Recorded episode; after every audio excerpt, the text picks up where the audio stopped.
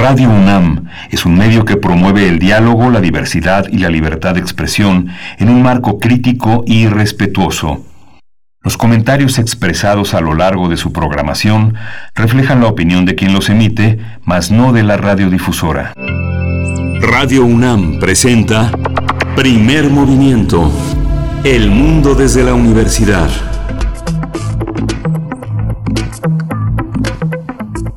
Hola, buenos días. Y ya estamos aquí en primer movimiento en este miércoles 3 de febrero, que ya estamos en el segundo mes del año, un mes eh, corto, pero que es muy significativo por la cantidad de celebraciones que contiene y de miradas hacia nuestra historia, hacia un pasado que es significativo.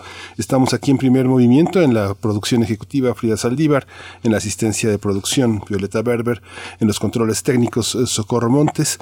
Del otro lado del micrófono, eh, Berenice Camacho. Buenos días. Buenos días, buenos días, querido Miguel Ángel Quemain. Buenos días a toda nuestra audiencia en esta mañana, siete con cinco minutos de la mañana, cuando damos también eh, el saludo y la bienvenida a la Radio Universidad en Chihuahua, en el 105.3, en el 106.9 y el 105.7. Un placer, como siempre, estar con ustedes y acompañarles. Hoy que, bueno, sí, es un mes importante de muchas eh, fechas eh, importantes para nuestro país y también para puntualmente esta situación que tenemos con la pandemia. El día de ayer ya México dio inicio al registro de personas mayores, mayores de 60 años, para que en su momento, posteriormente, reciban la vacuna que nos protegerá de la enfermedad de la COVID-19. Ayer, durante la conferencia matutina, pues se presentó esta plataforma de registro. El registro se realiza en mm, la plataforma, el nombre de la plataforma es mivacuna.salud.gov.mx y bueno, brevemente como recomendación, pues hay que tener a la mano la CURP eh, así como la dirección donde habita la persona adulta mayor, el lugar y estado donde, donde reside, no importa si no coincide con su INE esta dirección. Lo importante es que ponga y, e inscriba la dirección donde está residiendo en este momento. Así es que, bueno, además de tener un número telefónico a la mano que pueda registrar, en el cual será contactado, contactada la persona por un servidor de la nación más adelante cuando llegue esa siguiente etapa ya para generar en aquel momento la cita y bueno, ahí estamos en este, en este punto, en el registro de personas adultas mayores en México para recibir la vacuna contra la enfermedad de la COVID-19, Miguel Ángel. Sí, es, es importante que no se desespere. Muchas personas eh, lo hacen por primera vez. Este es un, una gran expresión de interés, de credibilidad en la la política de salud del gobierno mexicano, es parte del ejercicio de un derecho y bueno, mucha gente está sujeta cuando uno se inscribe a la UNAM, a la UAM, cuando se quieren pagar impuestos, los sistemas nunca alcanzan, hay, hay que tener paciencia para que no se saturen los servidores, mientras tanto habrá que este, pues planear esa, esa vacuna. Los que están a punto de cumplir 60 años, no se desesperen, ya cuando los cumplan se inscribirán. Le damos la bienvenida también a la Radio Universidad de Chihuahua que como todos los días nos enlazamos con tres ciudades que hay que decir tienen su propia programación y accedemos a cada uno de sus radioescuchas en Ciudad Cuauhtémoc, la ciudad de Chihuahua y Ciudad Juárez.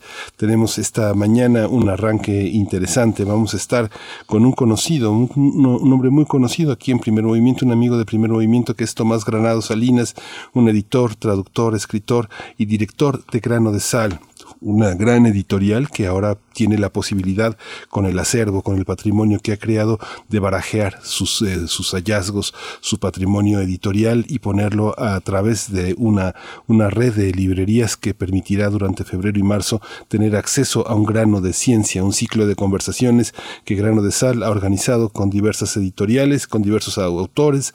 Así que bueno, vale muchísimo, vale muchísimo la pena conocer en voz del propio Tomás Granados todo este trabajo. Así es, las conversaciones de grano de sal y otras editoriales, estas conversaciones que se llevarán a cabo ya próximamente con un grano de ciencia, es el título de este ciclo de conversaciones. Pues hablaremos de los detalles en unos momentos más para después tener, vamos, vamos a estar conversando también con una persona muy, muy querida por primer movimiento, Amalia Fernández, comunicóloga de la UAM Xochimilco. Ella eh, es una persona orientadora comunitaria contra la violencia de género En la UNAM, responsable de la Unidad de Género e Igualdad de la Facultad de Química y es conductora del programa Escuchar y Escucharnos, Construyendo Igualdad, que se transmite los miércoles aquí en Radio UNAM y que está próxima ya mm, eh, el día de hoy, de hecho, sí, el día de hoy, eh, pues a arrancar con su séptima temporada, donde incluirán pues otras temáticas, además de las cuestiones de género,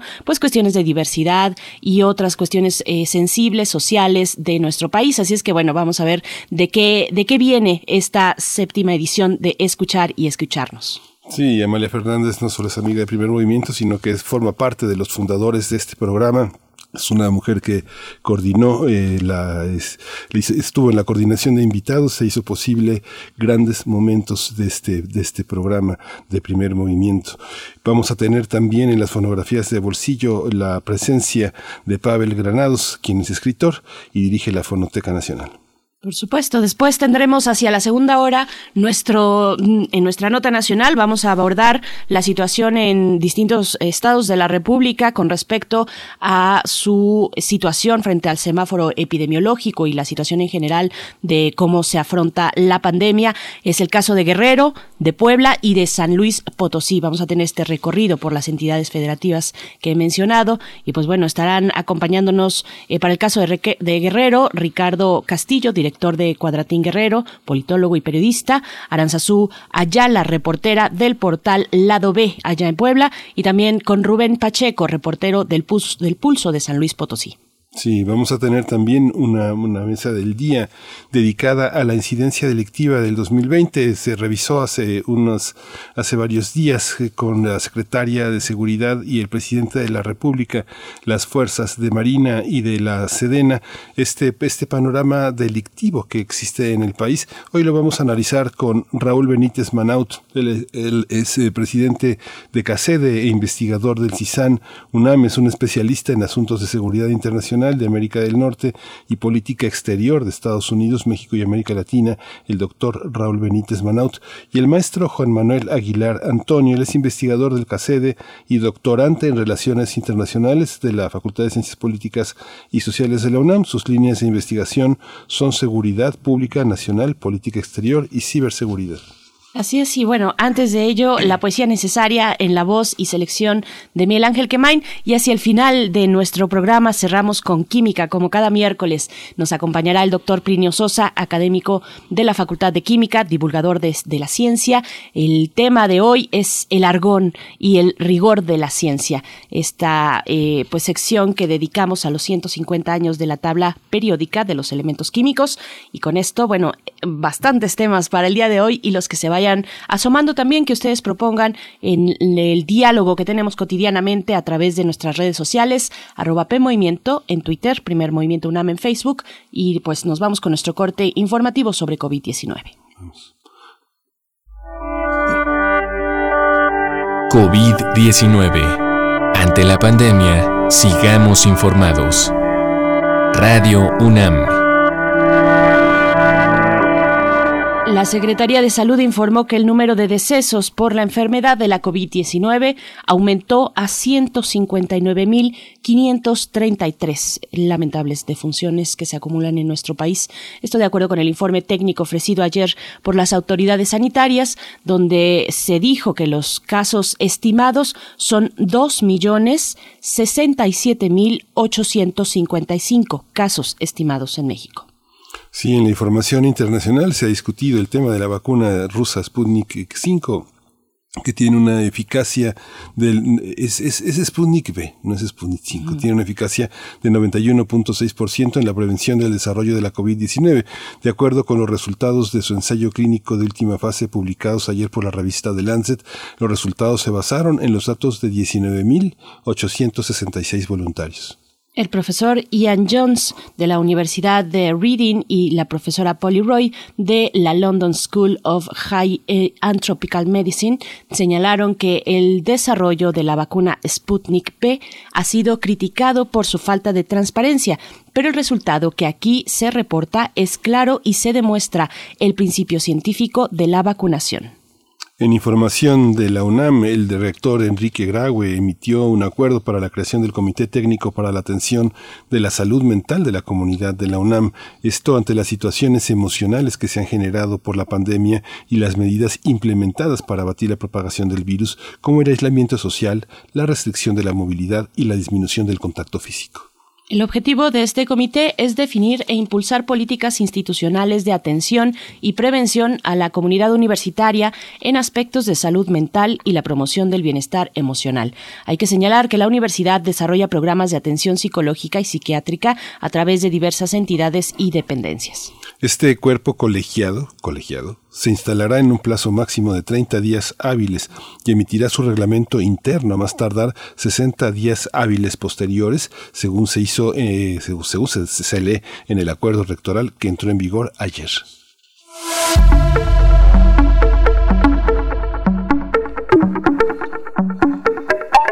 Vamos con recomendaciones culturales para esta mañana de miércoles. La revista de la universidad dedica su reciente número al tema de la conciencia. La publicación, que se puede ya consultar en su versión electrónica, cuenta con textos de Jesús Ramírez Bermúdez y Jimena González Grandón, eh, coordinadores del Diplomado de Neurociencias, Arte y Cultura de la UNAM. También hay textos de David Beitelman, él es especialista en filosofía política, José Luis Díaz, neurocientífico e investigador en la Facultad de Medicina de la UNAM, así como una entrevista con Fernanda Pérez Gay, con Stanislas Dehane, miembro del Collège de France desde 2017 y celebrado autor de L'Écho de la Conscience. Así también, este número de la revista de la universidad ofrece un ensayo de Jorge Comensal titulado ¿Qué se siente ser un árbol?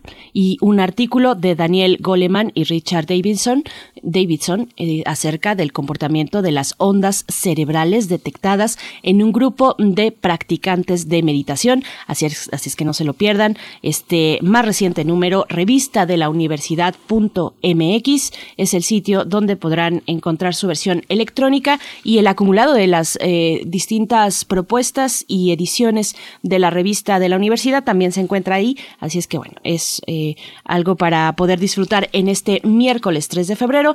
Nos vamos a ir con música, querido Miguel Ángel, y esta música, esta canción que vamos a anunciar, está dedicada a Antonio López, que nos pide por favor una felicitación hoy que es su cumpleaños, Antonio López, que la pases muy bien. Pues sí, nos tocó el encierro, Antonio, ni modo, pero hay que disfrutarlo así y hay que disfrutar la vida. Así es que vámonos con música, esto es para ti. ¿Qué vamos a escuchar? Sí, esto es de Queen y se llama Inuendo.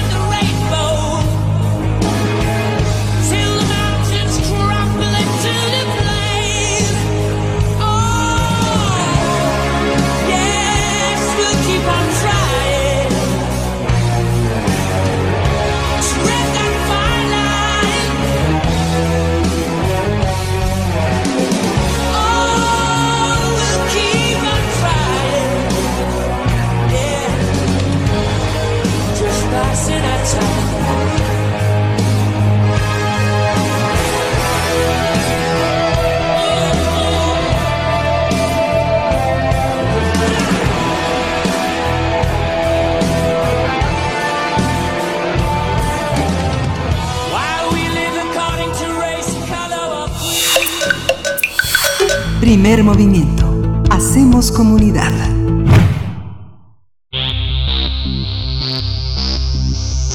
De festivales, ferias y más. Recomendaciones culturales. Con un grano de ciencia es el título del ciclo de conversaciones organizado por la editorial Grano de Sal, junto con otras editoriales, para dar voz a científicos y divulgadores de la ciencia, quienes hablarán sobre la importancia de entender la ciencia en estos momentos de incertidumbre y desinformación. Las conversaciones serán transmitidas a través de las redes sociales de las librerías participantes y durante el ciclo se hablará sobre los títulos que conforman la Biblioteca Científica Ciudadano, una serie de grano de sal. En este ciclo comenzará hoy a las 19 horas con la participación de Atocha Liceda, matemática e investigadora en el Instituto de Investigaciones Filosóficas de la UNAM, y Tomás Granado Salinas, también matemático y director de esta editorial Grano de Sal. Para las siguientes sesiones se estarán participando Martín Bonfil Olivera, divulgador de la Dirección General de Divulgación de la Ciencia de la UNAM, Yael Weiss, escritora, conductora de TV UNAM y editora de la revista de la Universidad, Shilo eh, Sholi, Pérez Campos, responsable del Servicio Sismológico Nacional, y Fabián Durán, divulgador de la ciencia también. Este ciclo continuará hasta el 31 de marzo con la participación de destacados ponentes. Eh, vamos a conversar sobre este ciclo con su organizador, con, con Tomás Granado Salinas, quien es el editor, traductor, escritor y director de Grano de Sal, eh, un hombre que ha promovido pues la, pues el resurgimiento de este mundo editorial tan golpeado por la pandemia. Tomás Granados, bienvenido. Buenos días. Qué, gusto, Miguel Ángel. Hola, Berenice. ¿Qué tal? ¿Qué tal, Tomás Granado Salinas? Bienvenido a Primer Movimiento. Qué gusto escucharte esta mañana. Cuéntanos, por favor, lo que están viendo desde Grano de Sal, este panorama de la información que hace pertinente eh, volver una vez más, reiterar la importancia y la necesidad de la ciencia. Bueno, de entrada, muchas gracias por eh, el espacio para hablar de este eh, ciclo. ahora que hacías la descripción de los participantes, parece una actividad más de la propia Universidad Nacional, por la prácticamente todos los eh, participantes eh, provienen de algún modo de, la UNAM. Eh, bueno, el, tema central es que desde el origen en Grano de Sal nos interesa eh, la ciencia, la divulgación científica, la conversación en torno a, asuntos en donde la ciencia arroja una luz. Entonces, descubrimos que en este, bueno, tenemos desde hace poco más de un año una, una serie que se llama Biblioteca Científica del Ciudadano, que tiene eh, eh, como eh, propósito fundamental la parte de transmitir conocimiento científico, mostrar cómo piensan los científicos, es decir, no solo decirnos que va a ocurrir un cierto acontecimiento astronómico o, que un fenómeno químico se explica de cierta manera, sino cómo se llegó a esa conclusión, tanto en un plano metodológico como en un plano individual, personal. Muchos de nuestros libros cuentan cómo esas personas eh, se convirtieron en científicos con dudas, tropiezos, em, eh, reinvenciones y personales, ¿no? Eh, entonces nos interesa mucho que ese marco conceptual pues esté más presente en la conversación pública. por eso esta biblioteca se llama Científica del Ciudadano, para que los ciudadanos de a pie, los que somos, los que no practicamos la ciencia, podamos razonar y comprender pues los, las formas de ser de la actividad científica. Entonces, más allá de, pues sí, cada uno de los libros transmitir algún conocimiento, el sentido general es que tengamos más, hagamos más común la cultura científica. Bueno, una, una, una cuestión muy importante cuando uno va eh, este, a alguna actividad que participa en un ciclo, como pasa con algunas ferias del país que han aprendido a promover por anticipado a sus autores para que una vez eh, instalados eh, sean reconocidos por el público al que visitan. En este caso, Cuéntanos, Tomás, un poco ¿Cuáles son los libros? Porque eh, va a ser un placer poder eh, comprar los libros, tenerlos, eh, a familiarizarse con ellos y será mejor la experiencia que uno puede tener acercándose a estas grandes figuras de la ciencia. ¿Cuáles son los libros que componen este ciclo? Cuéntanos un poco eso. Mira, déjame hablar de... Esto va a ocurrir todos los miércoles de febrero y marzo. Eh, son en total eh, nueve actividades. Eh, las que tenemos ya, que estamos promoviendo, son las tres primeras, que como dijeron bien, arrancan hoy. hoy tendremos una conversación en torno a un libro que se llama El arte de la lógica en un mundo ilógico. que creo que la, la, la, segunda parte del título es muy relevante, es decir, en general la, actuamos con poca lógica eh, eh, en el razonamiento. Digamos que la vida está llena de cosas ilógicas, los sentimientos, las intuiciones, eh, eh la, emoción artística muchas veces puede no tener lógica. Pero, y eso es razonable, eso es, eso es su naturaleza. Pero cuando nos enfrascamos en una discusión, en un debate, creo que es esencial que esté presente la lógica. Eh, y en particular la lógica matemática, que es lo que se plantea en este libro, es decir, como una herramienta no, no necesariamente para vencer a un rival, sino para entender el propio razonamiento y lo que dice una contraparte. Es decir, es un libro eh, que anima sobre todo a subir el nivel de la conversación. Eh, básicamente lo que dice es, hay tal cantidad de defectos en el modo de razonar y de plantear eh, argumentos que a, lo que conduce es a pleitos, a diálogos de sordos, etcétera. Entonces, el libro lo que trata de decir es la, la, lógica es una herramienta muy poderosa con, con sus límites, por supuesto, porque no todo cabe en ese en esa forma de pensar pero la lógica es, es una herramienta que nos ayudaría no solo en eh, a, debatir, sino a entender mejor al, a, la contraparte en cualquier debate. Entonces, es un libro escrito por una eh, matemática británica, que además es un, es un personaje encantador, se llama Eugenia Cheng, que eh, además de ser una matemática profesional, es cocinera, es música. entonces, por ejemplo, al inicio de la, de la pandemia hizo eh, estuvo tocando eh, a distancia eh, a Schubert y lo compartía con otras otra otra matemática que también es música. Tiene un libro sobre divulgación de, de las matemáticas a partir de, de pi que, que, en inglés se dice pi entonces juega con la idea de cocinar a pi o cocinar un, un, un pi abordando pi entonces su, su, su texto es muy fresco lleno de ejemplos fuera de las matemáticas con mucho énfasis en comprender los fenómenos de discriminación, ya sea racial o de género. Entonces, muestra el poder de la lógica en, en, ámbitos que parecerían eh, muy distantes, ¿no? Como estos que acabo de decir, el género o, la discriminación. Entonces, eh, el libro es un alegato alegre, eh, juguetón, yo diría que por momentos desmadroso, para usar un tecnicismo, sobre la utilidad de la lógica en, la conversación, digamos. Ese es con el que arrancamos hoy. Eh, la próxima semana tenemos uno de los platos fuertes porque es de un premio Nobel eh, que se llama eh, Benki Ramakrishnan. Él ganó el premio Nobel de Química en 2009. Eh, el libro se llama La máquina genética, la carrera por descifrar los secretos del ribosoma. Eh, este es un libro muy vivencial. yo creo que para cualquiera que imagina hacer una carrera científica es un libro esencial porque muestra los titubeos, los tropiezos, los fracasos profesionales de este personaje, que al mismo tiempo tenía claro que quería hacer un tipo de investigación en el que perseveró y eh, obtuvo al final un, hallazgo importante, quizá no para, la, eh, para todo el mundo le quede claro, pero el, ribosoma eh, y el RNA, el ácido ribonucleico, son esenciales para la, el funcionamiento de la vida. Entonces el libro tiene esta como que doble pista de la, la, el descubrimiento de la vocación, la insistencia en una trayectoria personal y al mismo tiempo el descubrimiento con las máquinas más eh, asombrosas de, de, una parte esencial de la vida.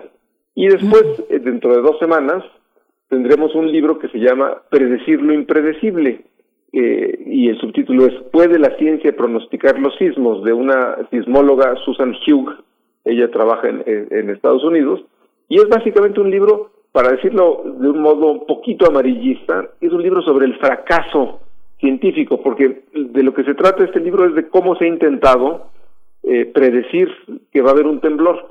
Y, y es una es un área que, en la que todos querríamos que los científicos tuvieran, los sismólogos tuvieran éxito, pero que hasta ahora no ha hecho más que acumular fracasos. Pero lo importante del libro es que muestra cómo se ha estudiado eh, con eh, acierto, con mayor o menor acierto, la, geología para saber dónde puede haber temblores.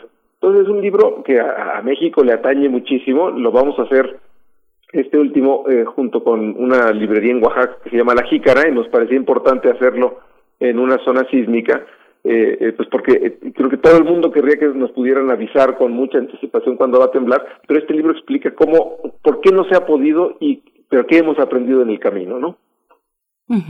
Tomás eh, Granado Salinas, bueno, la divulgación científica y ahora que te escuchamos y que leemos también el, eh, el documento de divulgación precisamente de, de esta serie de conferencias, la divulgación científica cuando bien se logra puede ser muy, muy poderosa, eh, Tomás, y por lo que te estamos escuchando. Y te pregunto, hoy frente a la pandemia, eh, ¿tú ves suficientes estímulos para acercarnos a la ciencia y a su, a su divulgación? ¿Hemos cambiado en nuestra valoración y acercamiento frente a la ciencia? Eh, yo creo que, eh, me temo que la respuesta es no, porque muy fácilmente, como estamos inmersos en una situación, eh, la participación de las personas comunes no, no es solo sobre la ciencia involucrada a, la enfermedad o al virus. Es decir, está muy, para decirlo simple, de manera simple, muy politizado. Pero estamos ante una oportunidad extraordinaria. ayer, por ejemplo, se discutía en, en, los medios, en las redes sociales y demás, la eh, importancia de una revista como The Lancet. Es decir, de pronto, nociones como la publicación científica, los textos revisados por pares, los procedimientos de evaluación eh, eh, que, siguen las vacunas, están en la conversación pública. Esa es una oportunidad dorada para que ocurra esto que estoy diciendo, que, haya una cultura científica que nos haga tener mayor familiaridad.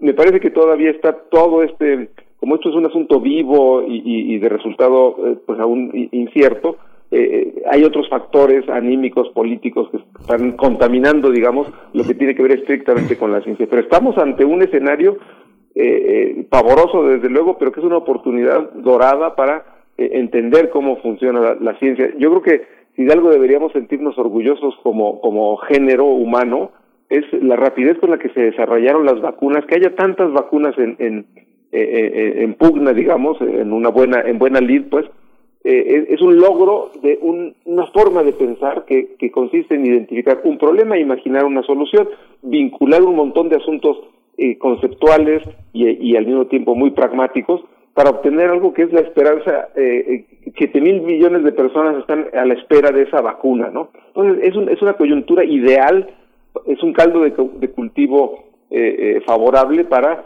aprender más sobre la, trascendencia y, los métodos de la ciencia. Creo que todavía no le hemos eh, exprimido eh, todo el jugo que se puede, pero eh, no, hay por qué ser pesimistas al respecto. ¿no? Sí, Tomás, eh, ahora que abrías la conversación mencionando a la UNAM, muchos autores, mucho de todo este mundo viene, viene de la universidad. Ahora que mencionas también el tema de las revistas, lo que tienen las revistas es que nos muestran mucho del trabajo in progress, que está en tránsito y que está expuesto a la comunidad internacional. Pero una editorial para las personas como tú que creen en, la, en el libro, en en, este, en esta capacidad total que encierra este documento, cómo ser un editor de ciencia en un panorama que eh, está muy dominado por los prestigios internacionales, los premios Nobel, cómo encontrar lo que conecta al lector con los científicos mexicanos, muchos de ellos que no son más, son conocidos, pero en su ámbito, ¿no? los premios Nobel, no sé si alguien recuerda el premio Nobel de, de medicina de 1997 o de 72, o no sé, pero pero esta conexión con el lector, ¿cómo se hace, Tomás? Eh, ojalá tuviera la respuesta, Miguel Ángel. yo lo intento con cada título que publicamos. Eh, el propósito, al menos que tenemos claro, es que eh, hay que la, divulgación tiene una característica esencial que es que, debe tener como en el centro de su actuar al lector. Es decir, no importa tanto el conocimiento en sí, eh, o, la trayectoria del autor.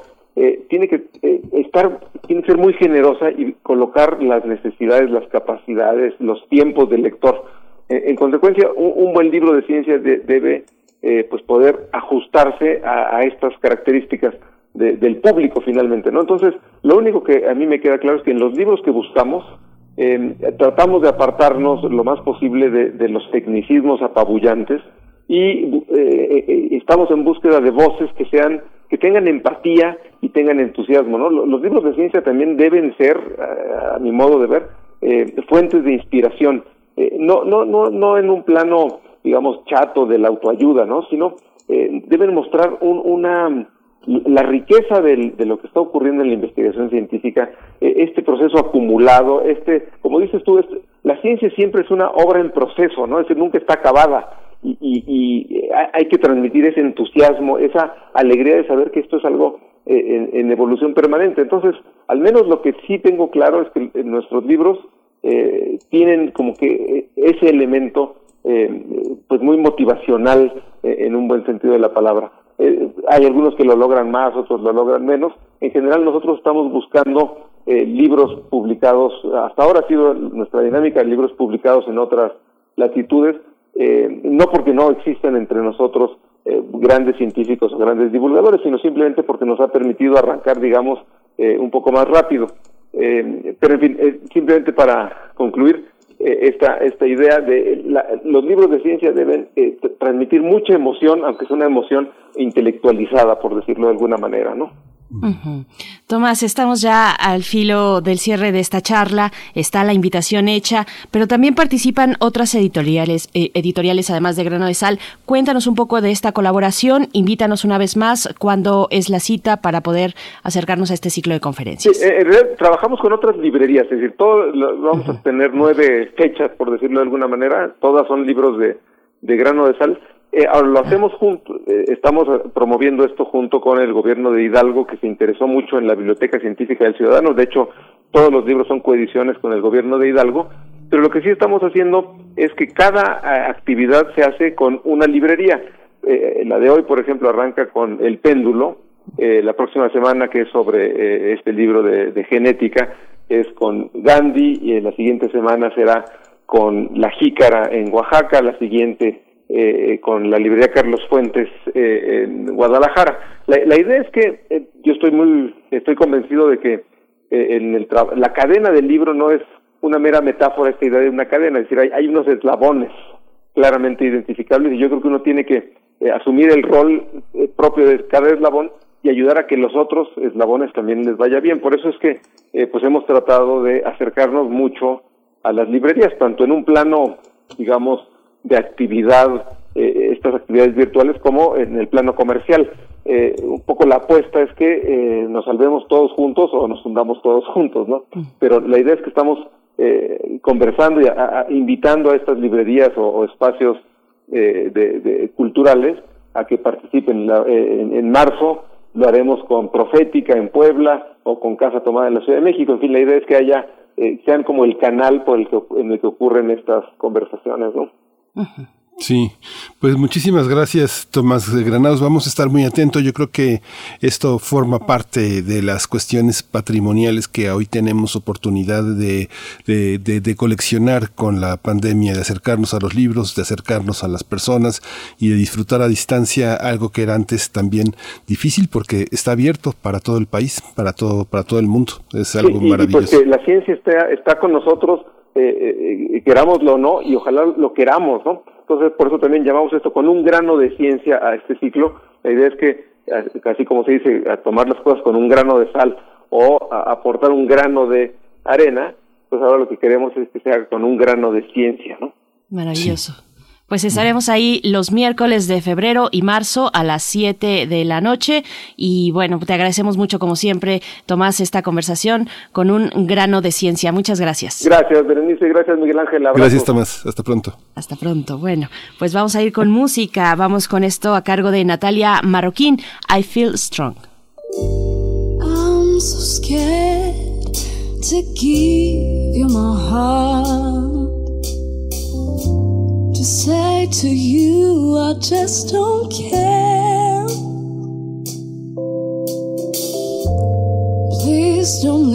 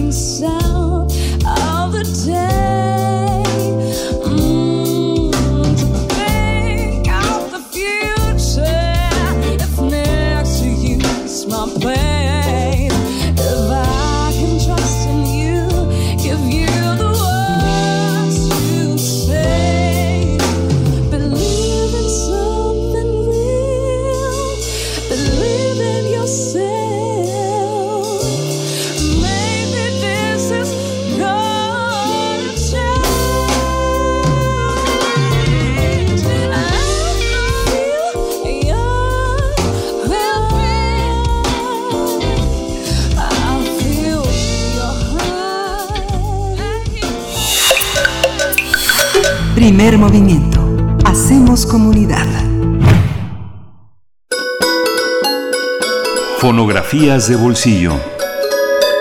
Damos la bienvenida a Pavel Granados, escritor y director de la Fonoteca Nacional en estas fonografías, para hablar de la visita de Caruso a México. ¿Cómo estás, Pavel? Buenos días, bienvenido. Bere, Miguel Ángel, pues muy contento de saludarlos. gracias. Hola, Pavel, buenos días.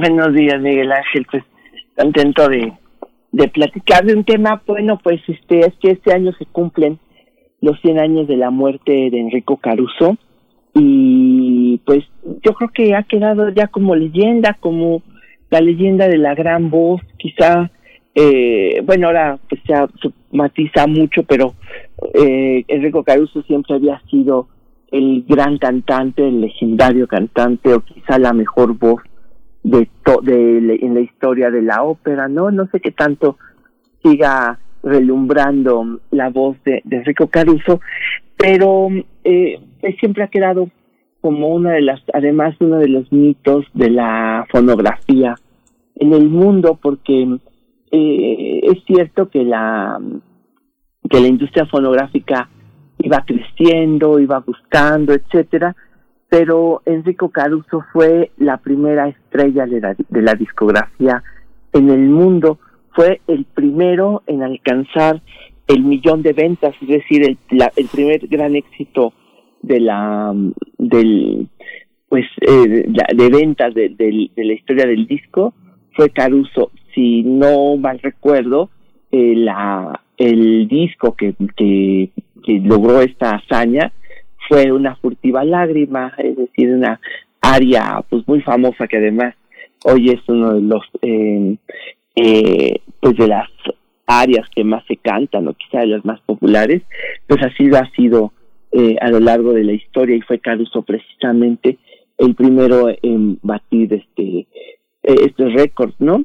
También hay que decir que fue México un lugar de, de conocimiento y de afición por la ópera, eh, pues a un grado realmente muy, muy, muy grande, ¿no? Eh, Carlos Díaz Dupont estudió la historia de la ópera en México y sabemos que es una, eh, que hubo, así como hubo eh, fanáticos del teatro, de las tandas, del, de la carpa, etcétera, de, los cómicos, de, de, los eh, grandes cantantes, bueno, hubo también eh, aficionados a la ópera y sobre todo yo creo que México tuvo un gran momento así de gloria y de bueno, pues de de grandes aficionados a la ópera, incluso de, de cuando era una época en que los cantantes tenían, o las cantantes hubo grandes este, mujeres que tuvieron sus seguidores, había, eh, tenían, eh, existían mujeres que tenían sus seguidores, sus clubes, casi casi de, de admiradores allá en la época de la, de la revolución. Es decir, que toda esa década de 1910 a 1930 más o menos, eh, hubo esas glorias de, eh, en la ópera, ¿no? Y en ese mundo, en ese mundo fue al cual llegó Caruso hacia 1900, eh, él, él estuvo en México en 1919. Entonces, eh, se cuenta que de pronto apareció en los periódicos la las notas que decían llega Caruso a México, llega Caruso a, a, México y pues eh, al principio se cuenta que la gente no lo creía, apareció en los periódicos y lo primerito que apareció en, en los diarios fue que Caruso llegaba a México, se hacía el anuncio y empezaron a vender el abono.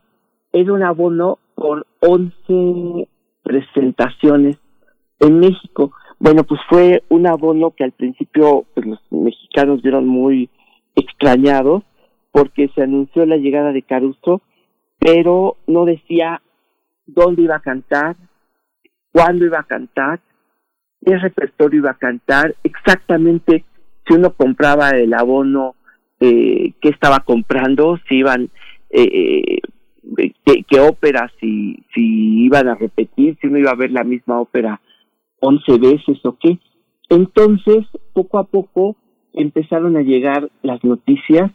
El empresario que contrató a Caruso se llamaba José del Rivero, un, un empresario de ópera, que se dedicaba a la ópera, pues un poco arriesgado, porque decían, bueno, ¿qué, exactamente nos está ofreciendo José del Rivero? Sin embargo, lo que hizo este personaje fue eh, pues alimentar la la la, em, la curiosidad y poco a poco a cuentagotas fue dando la la información de qué iba a cantar Caruso, cuándo, dónde, y finalmente, bueno, se, se supo que iban a hacer 11 presentaciones, una que van a dar en el Teatro Iris en el centro de la ciudad y otras en el Toreo, el Toreo que entonces estaba en la colonia Condesa, en la calle de Durango, en donde está hoy el Palacio de Hierro, pues ahí estuvo el famoso eh, eh, Toreo de la Condesa, y allí fueron los lugares en donde se presentó finalmente Caruso. Se empezó a hacer una expectativa, como yo creo que pocas veces ha habido, quizá fue la primera gran visita de una celebridad internacional a nuestro país. Bueno, pues fue algo que, que poco a poco se fue hablando, se fueron dando poco a poco los detalles.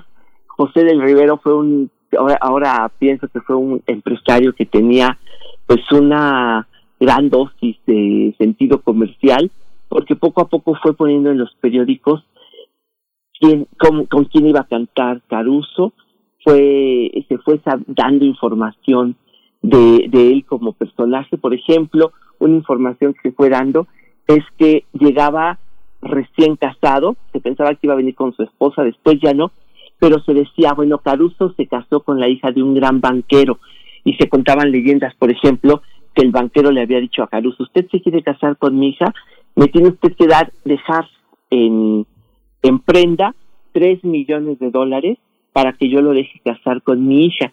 Y Caruso le dijo a este banquero, eh, bueno, no le quiso dar, ese dinero, le dijo a su hija, eh, ¿me quieres tanto como para casarte contra la voluntad de tu padre? Y ella le dijo, claro que sí. Entonces se casaron en secreto para que Caruso no le diera ese dinero a su futuro suegro. Bueno, pues resulta que esas eh, eh, leyendas iban contando aquí en México sobre Caruso y finalmente un día eh, a finales de 1919 llegó Caruso en tren, llegó a México proveniente del norte, desde Estados Unidos, fue llegando desde Nueva York, fue mandando telegramas que iban publicando los diarios y, por ejemplo, cuando llegó desde Laredo, mandó un telegrama y ya estaba la Ciudad de México entera esperando a Caruso.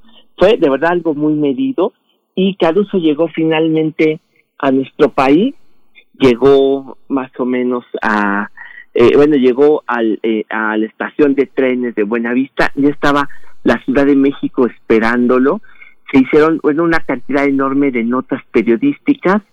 Eh, quiero decir, por ejemplo, que los cantantes de México también, porque había una expectativa muy grande eh, y uno ve de pronto la cantidad de personas que le estaba esperando, la cantidad de cantantes de ópera que le esperaban, es muy curioso porque se reunieron todos los cantantes de ópera de entonces para hacerle una recepción a Caruso. Eh, ¿Qué hicieron? Pues se juntaron en, en un teatro y dijeron vamos a hacerle una un concierto. Los cantantes de ópera de México reciben a Caruso. En el fondo lo que pasaba es que lo que querían era hacer una presentación de ópera para que lo, lo Caruso pudiera eh, eh, escucharlo pero también con la doble intención de que los contrataran para cantar al lado de Caruso. Y entonces el, en la presentación que le hicieron, le hicieron una presentación los grandes cantantes y entonces uno a uno le fue cantando un aria a Caruso con orquesta y Caruso naturalmente estaba, se, se echó todo este concierto, estaba muy contento de, de poder escuchar a los cantantes mexicanos y eh, sin embargo, a pesar de que le cantaron las grandes glorias de, de México, este, bueno, hoy, hoy a lo mejor ya no están tan conocidas, pero le cantaron y Caruso al final, bueno, pues les aplaudió a todos, fue una especie de fiesta para Caruso y al final del concierto eh, pues reunieron una cantidad grande de dinero los cantantes de ópera y salieron al escenario y dijeron todo este dinero que hemos ganado los cantantes de ópera mexicano será invertido en comprar flores para arrojarle los, las flores en el escenario a Caruso cuando cante. Y entonces en eso se fue el dinero de los cantantes de ópera.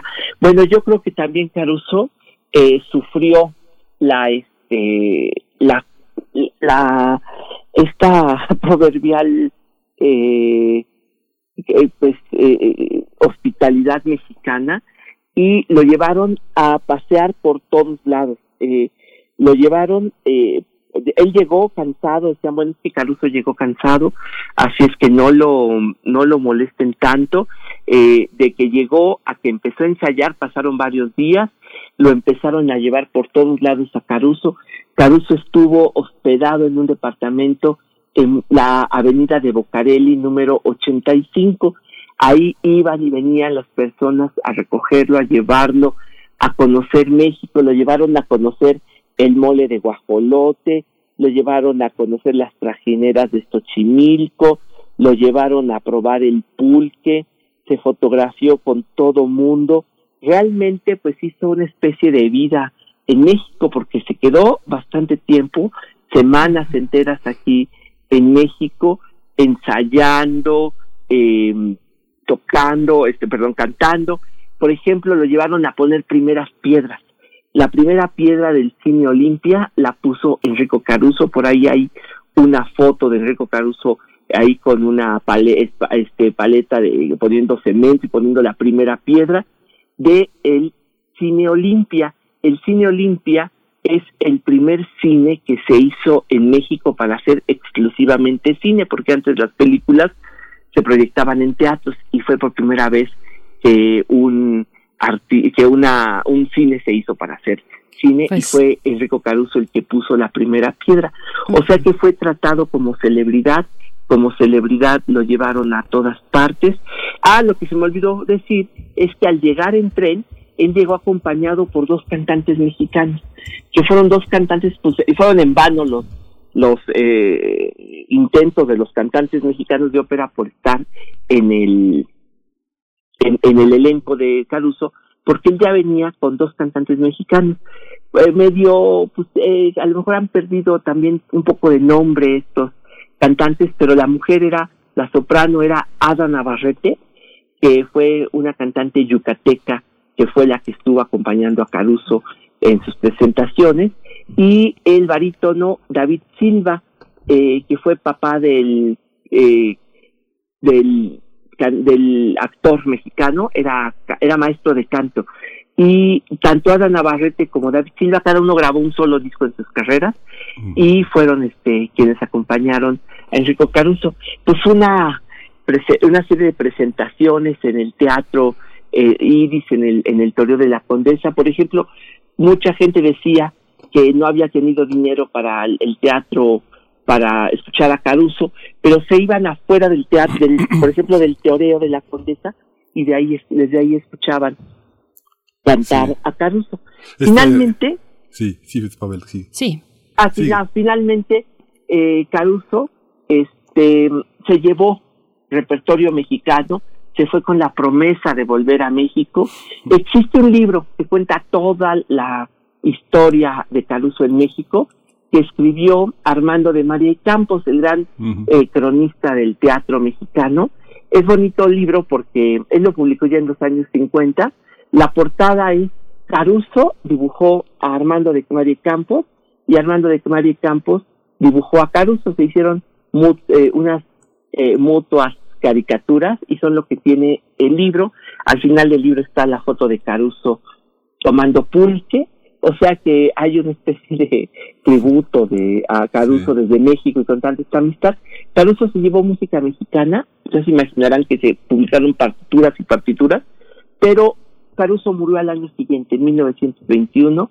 En 1920 grabó una única canción mexicana, Noche Feliz, de Guillermo Posadas, y eso es lo que traje. Bueno, ya. Qué, qué, qué, fascinante historia. Es que todo ese retrato que haces, Pavel, me recuerda mucho a Hugo Conti. ¿Tú te acuerdas de Hugo Conti? Es el protagonista pues de Casi el Paraíso, de Spota, que es el retrato de una clase social que esconde su mediocridad en el lujo y el poder, ¿no? En esta contemplación de un mundo de candilejas que, que, pues que trata de presentarlo como, como el arte y la, y la, y la cultura. Entonces se me antojaba un poco ese retrato de Caruso en la, en el hipódromo de la Condesa como parte de esa, de ese oropel de esos años. Pues Pero vamos a escuchar una clase de la época de la revolución, ¿no? sí, vamos a escuchar esta, pues esta joya. noche feliz, pues Miguel Ángel Vélez nos vemos la semana siguiente. Sí, Ahí te dejo con Caruso. Gracias, un abrazo. Nos quedamos aquí. Vamos a escuchar. Gracias, eh, Pavel Granados. Me encontré con mi bella María y le di alma mía, frente chiquitita de mi amor. Beso tiene que me dio, con su labio ese coral me perdió, me perdió. Y al fin mi amor aprisionó con cadenas de su amor, con cadenas de su amor. Ah, María, dame tu amor, pure tu amor al mío. Y canta el dulce son que canto yo. Mira, mira, mira, vente chiquita. Primer movimiento. Hacemos comunidad. Ya está con nosotros, ya está en la línea Amalia Fernández. Escuchar y escucharnos es la nueva temporada de este pensamiento dedicado a entender las cuestiones de género. Bienvenida Amalia, buenos días. Miguel Ángel, buenos días, qué gusto escucharte, me latió el corazón cuando hice por de primer movimiento, que es pues mi gran amor y mi casa por muchos años, los extraño ¿Cómo igualmente. Igualmente, querida. Cuéntanos, por favor, escuchar y escucharnos va a su séptima temporada ya el día de hoy y, bueno, fiel a, los temas de género que desde el principio pues ha mostrado como esta necesidad imperiosa, dice eh, la descripción de la serie, y que aborda ahora otros elementos también y otros temas. Claro que sí. Hola, Berenice. Hola, querida. Pues ya hoy comienza la séptima temporada de Escuchar y Escucharnos. Llevamos 90 programas y esto comenzó en 2017 y pues fue una, una postura. Queríamos dar un golpe en la mesa desde Radio UNAM ante la creciente violencia de género. Así comenzó esto y nos sumamos con el CIEG, eh, que estuvo con nosotros seis temporadas. Esta séptima temporada la hacemos como producción de Radio UNAM y, pues aquí estamos poniendo igual sobre la mesa muchísimos temas, escuchándonos y escuchando a las y los demás para construir la igualdad y la paz. Entonces hoy a las 10. y les cuento con qué comenzamos hoy. Sí, sí, cuéntanos, cuéntanos todo.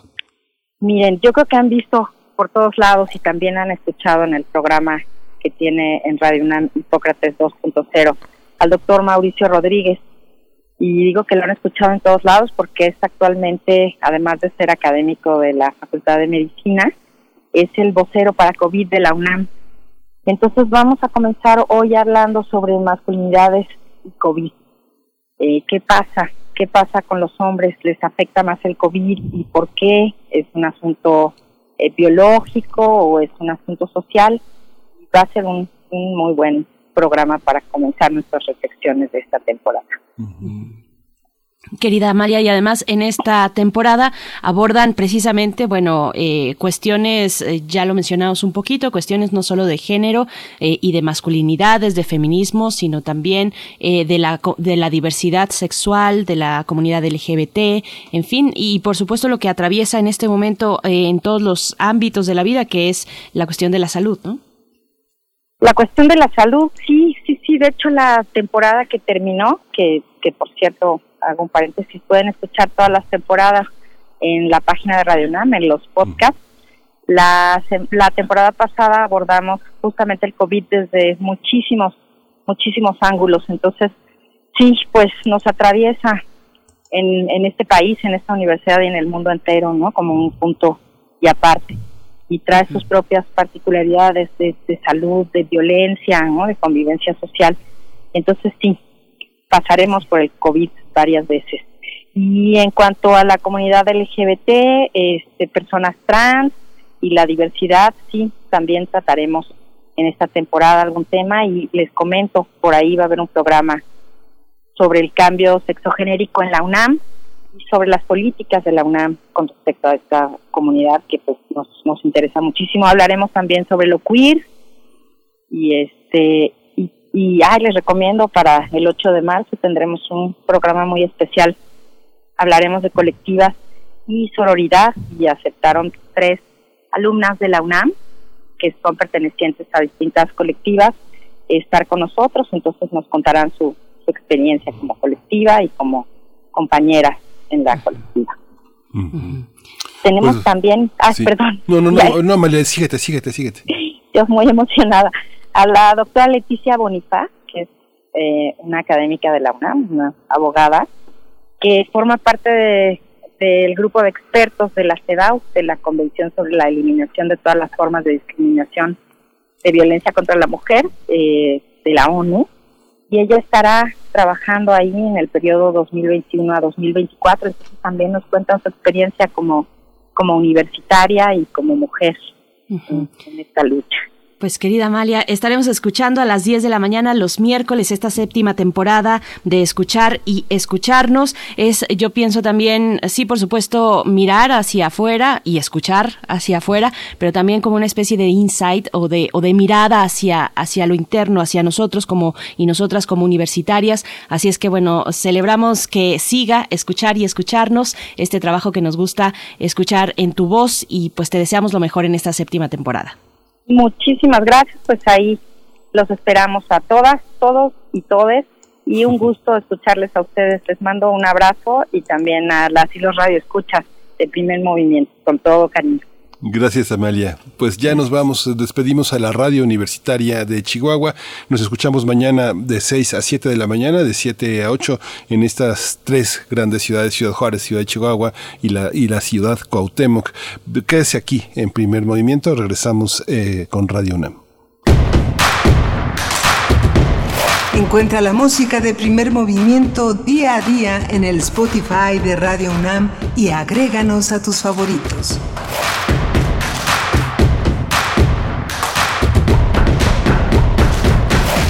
Crimen organizado avanza, los jóvenes sin oportunidades, desempleo en aumento. Es el México del retroceso de Morena. Llegó la hora de corregirlo. El PAN gobierna mejor y gobierna para todas y todos. Aguascalientes captó más de 3 mil millones de dólares en inversión extranjera. Durango es de los primeros lugares en la creación de empleos en 2020. Recuperó más de 7 mil. Chihuahua mantiene las acciones integrales y mano firme ante la pandemia. Habla Marco Cortés PAN. Piensa azul, cambiemos hacia el futuro. Únete a Acción por México. Partido Acción Nacional.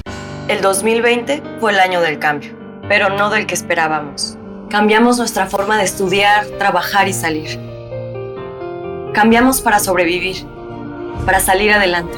En unos meses estoy segura de que juntas vamos a cambiar a quienes hoy están tomando malas decisiones, porque ellos no cambiaron. Se quedaron en el pasado y eso le está haciendo mucho daño al país. Sigamos cambiando por el bien de México. Es momento de comenzar la evolución mexicana. Movimiento Ciudadano. Hola, ¿me escuchan? No te veo, ¿tienes prendida la cámara? ¿Tienes prendido tu micrófono? Hoy no te escucho. No pudiste juntarte con tu familia, pero igual se mantuvieron unidos. La contingencia sanitaria nos ha limitado, pero el INE quiere asegurarse que tu opinión cuente. Por eso si tu INE venció en 2019 o 2020, igual te servirá para votar y como medio de identificación hasta el 6 de junio de 2021. En 2021, el voto sale y vale. Contamos todas, contamos todos. INE. Alrededor de un tema siempre habrá muchas cosas que decir. Quizá haya tantos puntos de vista como personas en el mundo. Únete a la revista de la universidad donde convergen las ideas. Jueves a las 16 horas, después del corte informativo. Disentir para comprender. Radio UNAM, Experiencia Sonora. Rilete y oreja. Serían 35 pesos. Claro que sí, señorita. ¿Bolsa de papel o plástico? El polietileno de una bolsa de plástico tarda 150 años en degradarse. Prefiero el papel. No, pues el que sabe, sabe. Cuando conoces, decides mejor. Estas próximas elecciones, infórmate para tomar la mejor decisión en www.ism.mx. Porque quien sabe, sabe. Instituto Electoral Ciudad de México. ¿Cómo vas, hijito? Muy bien, abuelita. Te está quedando muy bonito. Gracias, estoy haciendo mi mejor esfuerzo. Recuerda, tenemos que amar a México. Sí, abuelita. No, mamá, no me voy a ir del país. Yo creo en México y aquí voy a salir adelante. Hoy más que nunca, tenemos que amar, creer y luchar por nuestro país. PRI, el Partido de México. ¿En dónde estaríamos sin ellos? Por las marcas en su rostro, huellas en su corazón y lejos de su familia. Nos toca luchar por ellos. De aplausos no se come. Por eso el PT luchará para que nuestro personal médico y enfermeras reciban un aumento del 100% de sus sueldos. El PT está de tu lado. Síguenos en redes sociales. Encuéntranos en Facebook como Primer Movimiento y en Twitter como arroba PMovimiento. Hagamos comunidad.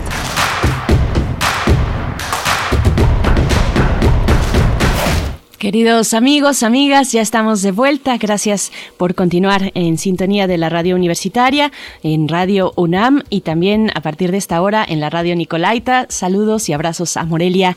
Nos encontramos en el 104.3 durante esta hora, así es que nos da mucho gusto poder compartir entre radios universitarias, eh, compartir entre audiencias. Estamos, bueno, en cabina eh, comandados en los controles por Socorro Montes. Tres mujeres están allá en la cabina en Adolfo Prieto, en, la Colonia del Valle, Ciudad de México. Eh, está Frida Saldívar en la producción ejecutiva y Violeta Berriber también en la asistencia de producción. Todo el equipo, el resto del equipo, en sus puestos con sana distancia. Saludo a Miguel Ángel Quemain. ¿Cómo estás? Hola, Berenice Camacho. Buenos días. Buenos días a todos nuestros radioescuchas. Pues tuvimos una hora muy, muy, muy interesante, una hora de ciencia con Tomás Granados. Está ya en nuestras redes sociales un repaso por Igor Caruso, que el retrato que hizo Pavel Granados pues es muy interesante. Es el retrato de, eh, de estos eh, artistas que llegaron a México, que llegaron con todos los aplausos, que se fueron saciados, totalmente saciados, y se, y se llevaron algunas partituras. Y justamente la joya que nos trajo Pavel es una una de las que se llevó Caruso y que después de venir a México pues eh, falleció, lamentablemente Caruso falleció y como pasa con las artes escénicas de finales del 19 y principios del 20 pues se quedaron en la memoria, en la mitología de algo que fue pues muy muy sonado, muy bonito, este parte de, del, del oropel posporfiriato, por, porfir, posporfiriano y preporfiriano. Así que un, una, una, una hora muy interesante que cerramos con Amalia Fernández que tiene que quedarse hoy para escuchar y escucharnos esta serie que organiza, que hace Radio UNAM, la producción enteramente de Radio UNAM que retoma como parte de su patrimonio estos casi 100, 100 programas eh, dedicados a pensar el género y todas sus periferias que están involucradas en él, Berenice. Por supuesto. Y bueno, tenemos comentarios eh, en redes sociales con respecto a estas fonografías con Pavel Granados y Caruso. Eh, dice Luis Fernando de Alba, brevemente leo, antes de irnos con nuestra nota nacional, dice, mi abuelo contaba que había escuchado a Caruso en el toreo de la Condesa, pero que él no logró entrar por tanta gente que llegó y bajo un fuerte aguacero, Caruso generosamente cantó para los que no pudieron entrar. Bueno, varias anécdotas que nos van contando de aquel, de aquel momento, pues que se quedó en la memoria de muchos de muchos y que ahora nos trae precisamente al presente Pavel Granados eh, en sus fonografías. Pero nos vamos ya para hacer este recorrido por algunos estados de la República, cómo van Guerrero, Puebla y San Luis Potosí eh, con respecto al semáforo epidemiológico. Vamos entonces para allá. Primer movimiento. Hacemos comunidad. Nota nacional.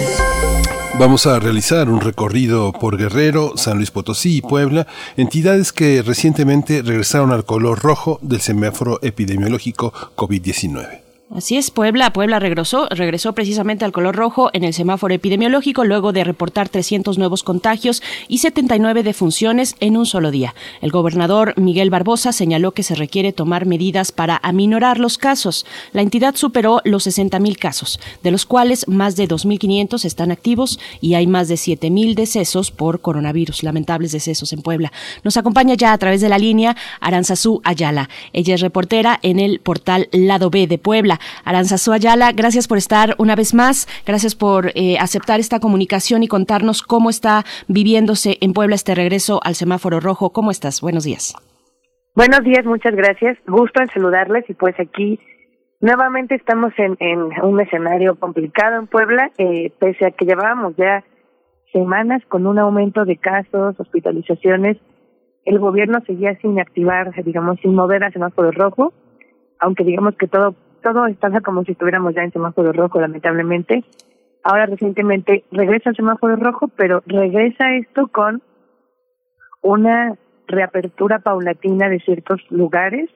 Eh, hace una semana fue que se resolvió que se reabrieran algunas cosas como eh, restaurantes con horarios limitados, etcétera, a la par de la reactivación del semáforo rojo. Entonces, pues bueno, están las medidas restrictivas eh, siguen las medidas restrictivas en cuanto al transporte. Aquí no hay ningún tipo de transporte eh, público o, mm, como Uber, etcétera, desde nueve y media de la noche hasta cinco y media de la mañana, solo para personal médico. Esto como una medida, dice el gobernador, para reducir también el tema de movilidad. Sin embargo, pues estas medidas han sido eh, algo inusuales y, y esto va de la mano con que siguen aumentando los casos y la ocupación hospitalaria está eh, a tope. Esta, esta cuestión, Aranzazú, que yo, recuerdo y es inolvidable, esta negativa de los gobiernos de, en, Puebla, no solo Barbosa, sino ha sido una cadena de no, de no de poner una alerta con el tema de los feminicidios, porque no les vaya a afectar el comercio, ahora también se encadena con esta cuestión también que ha sido muy lento la llegada al semáforo rojo. ¿Qué, qué, qué, poder tiene eh, eh, el dinero en Puebla que, que posterga a la ciudadanía? ¿Cómo se da esa relación allí? Me parece que es algo similar como pasa en algunos otros lugares, ¿no? Por el tema económico eh, es tan importante, de alguna forma, y también pues golpea tanto a tantas familias, a cientos de miles de familias, que no pueden ya estar sin, sin trabajar, sin abrir los negocios. Entonces creo que desde el principio ha sido eh, no sé cómo decirlo, como que no ha habido un, un cierre o medidas que realmente apliquen de manera pareja para todos, ¿no? Es decir, podemos ver que de repente está este semáforo o estas medidas y hay cierres a ciertos comercios, no sé, por ejemplo, en el centro histórico, ¿no? En el primer cuadro. Y ahí hay este, vigilancia constante, operativos de protección civil, etcétera. Sin embargo, en otras partes de la ciudad o incluso en otras en otros municipios, las cosas no han cerrado, ¿no? La mayoría de los restaurantes, por ejemplo, eh, algunos eventos, tianguis, comercio formal e informal, han seguido como, como si nada, ¿no? Entonces no ha sido un cierre o una vigilancia que realmente se apareja, ¿no? en todos estos sectores. Uh me llamó la atención estas, esta medida que comentabas sobre la circulación de automóviles, eh, sobre todo colectivos, del transporte colectivo y otros por aplicación. Entonces, lo que debemos entender es que a partir de las nueve de la noche, creo que dijiste, los vehículos particulares sí siguen circulando, pero, y además, por supuesto, los de urgencias médicas, pero el resto eh, pues se queda en pues fuera fuera de, de circulación en un rango de tiempo no durante la madrugada Así es, de hecho fue, la medida era de ocho y media de la noche a cinco y media de la mañana y apenas la semana pasada que, que el gobernador anunció esta, este cambio de medidas, se, se extendió solamente una hora, ¿no? Lo cual también ha sido criticado y, y porque algunas personas dicen que pues como hay menos eh, menos rutas, ¿no? Menos unidades, obviamente las que pasan van más llenas, eh, que esto limita el derecho a la movilidad, que esto también limite al que solo las personas con vehículo particular puedan transportarse más allá de eso, más allá de la hora, ¿no? O qué pasa si alguien trabaja más noche en cualquier lugar, no solamente en personal médico, ¿cómo le hace para moverse, no? Entonces ha sido también fuertemente cuestionado, pero es una medida que sigue sin, sin retirarse, ¿no? Sí.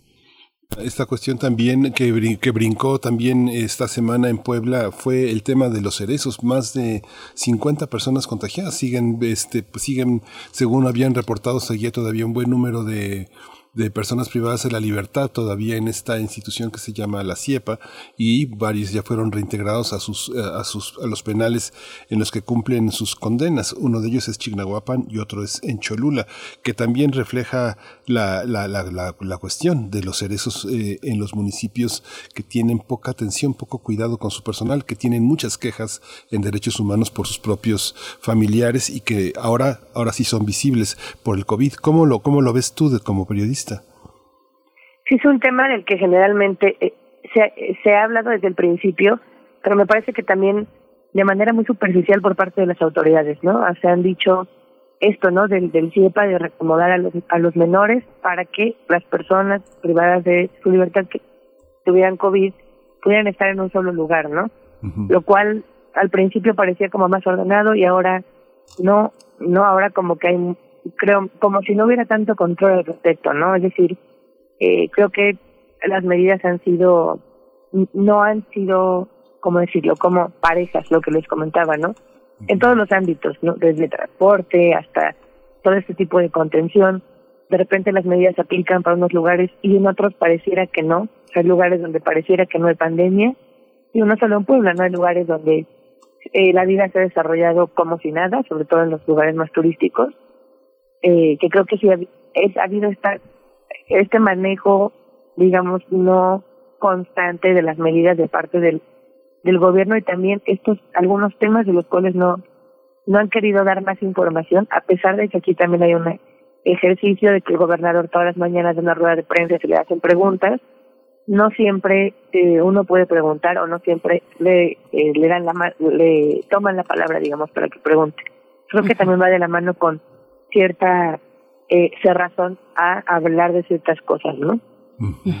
Aranzazu, también te pregunto, bueno, un punto fundamental en toda en este recorrido que vamos haciendo por los estados es ver cuál es la situación en la capacidad hospitalaria a, esta semana eh, y qué está pasando también con la atención médica en municipios más remotos.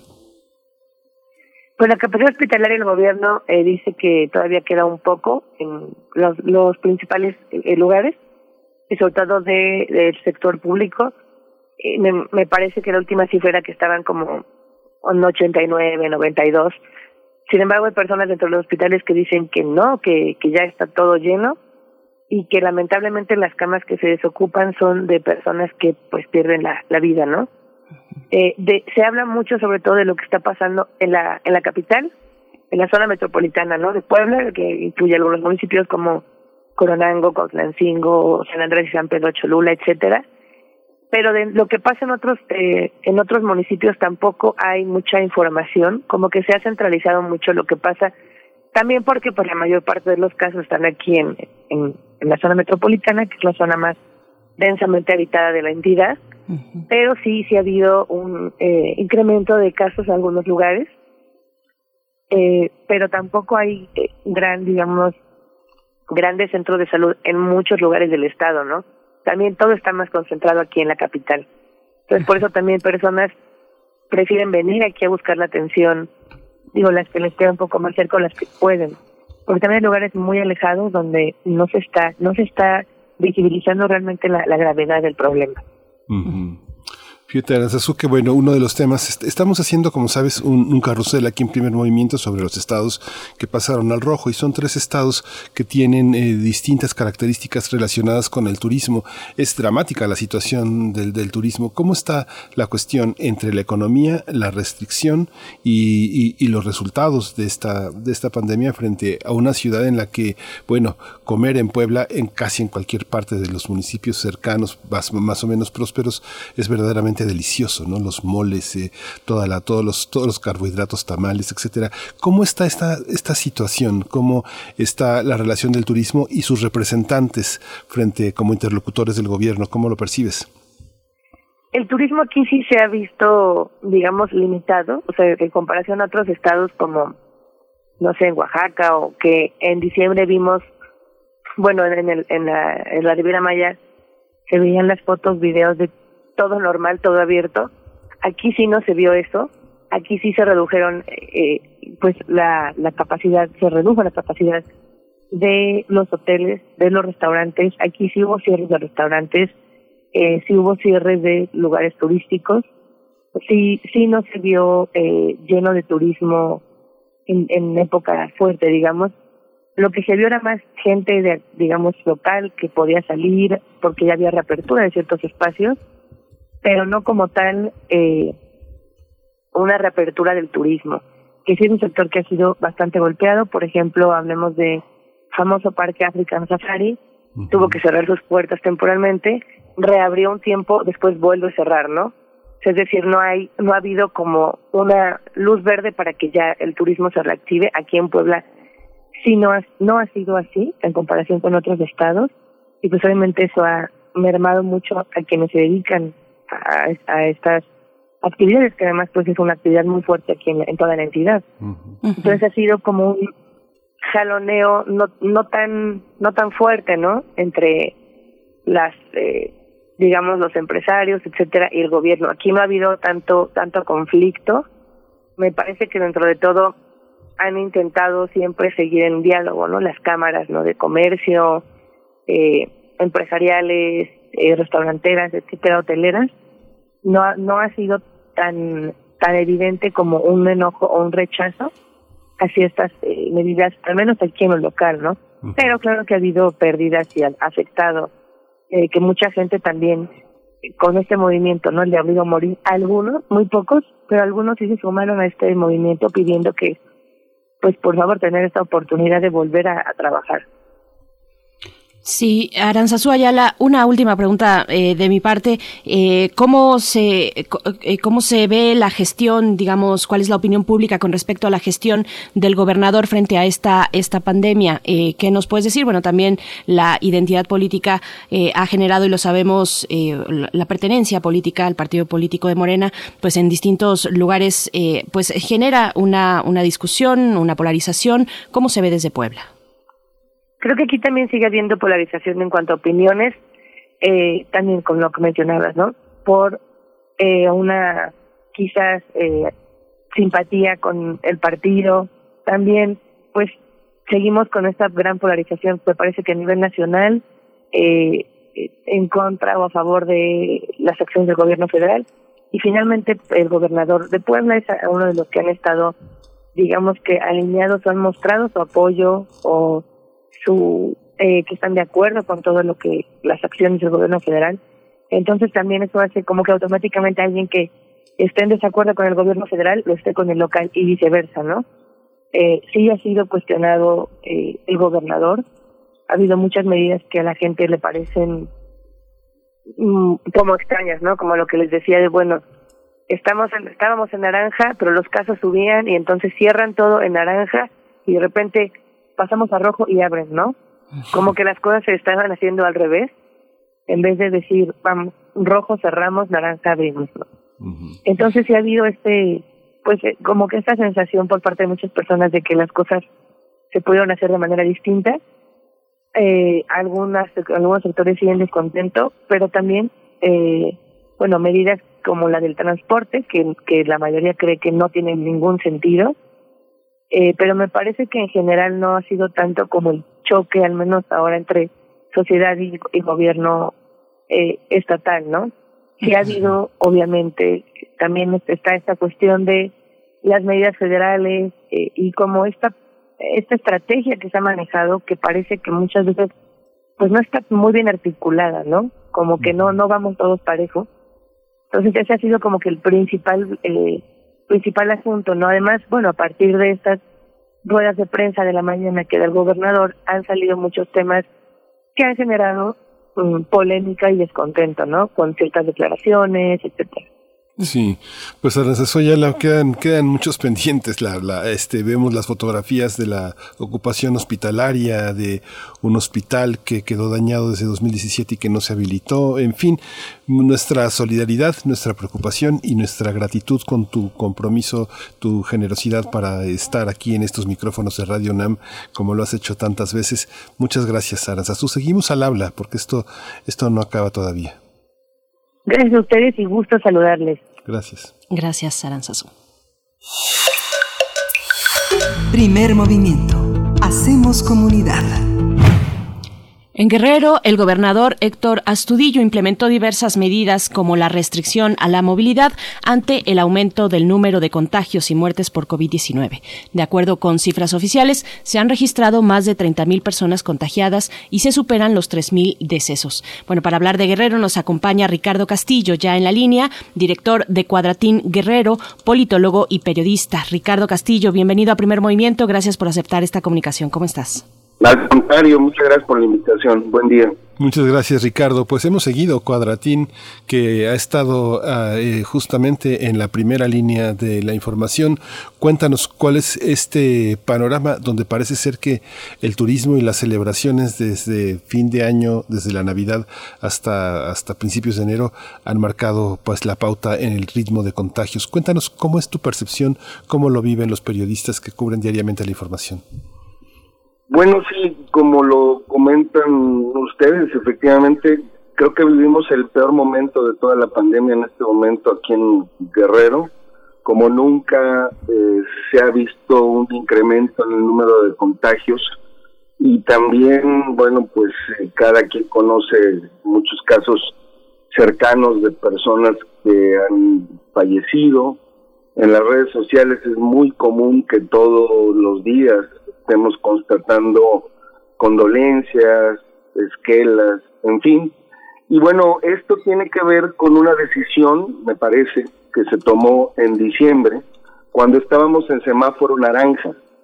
El gobierno de Guerrero, avalado por el gobierno federal, esto hay que subrayarlo porque además fue una decisión que se tomó de manera conjunta, decidió pasar a semáforo amarillo en tres ciudades particularmente, en Acapulco, en Cihuatanejo, Ixtapa, Cihuatanejo y en Tasco. Esto para eh, liberar algunos aforos eh, en vísperas de las eh, vacaciones eh, decembrinas. De manera que, bueno, pues en automático muchos hoteles, eh, restaurantes, sitios eh, turísticos se vieron inmediatamente eh, llenos. esto pues trajo como consecuencia que hubo mucho contacto de turistas con mucha gente local y bueno pues lo que hay que subrayar es que era muy constante ver escenas de turistas que todo el tiempo estaban sin cubreboca, eh, sin las medidas de la sana distancia, en fin, era, era muy constante ver eh, estas escenas. Una fotografía que me parece que dio la vuelta a todo México y que retrató el momento de la crisis que vivimos en diciembre, de un adulto mayor con su eh, oxígeno, con su tanque de oxígeno colocado en, la arena, en la franja de arena de la playa, en una de las playas de Acapulco. Así de ese tamaño, nunca se pudo corroborar si esta persona, este adulto mayor, estaba infectado de coronavirus, pero de que estaba con su tanque de oxígeno en la playa, estaba con su tanque de oxígeno en la playa. De manera que, bueno, pues esa fue la imagen, la imagen que retrató el, eh, pues el, el diciembre, eh, la temporada vacacional de una de un emblemático Acapulco y que bueno que trajo como consecuencia un gran repunte de, contagios. Ricardo, eh, eh, ¿cuál es el, nivel de ocupación eh, hotelera que, que se tuvo durante las vacaciones de diciembre? Bueno, nunca pasó del 40%, nunca. fueron los niveles más bajos de ocupación hotelera en la historia de Acapulco en, en décadas Nunca, nunca, según los registros, hubo estos niveles de ocupación, cuando mucho llegaron al 30%, eh, pero eh, esto hablando de los hoteles. Hubo mucha gente que llegó a casas de familiares, pero hubo muchísimas más personas que llegaron a condominios. Es decir, eh, los condominios siempre estuvieron al 100% de ocupación y mucha gente siempre eh, contaba testimonios de eh, que tenía familiares en sus casas.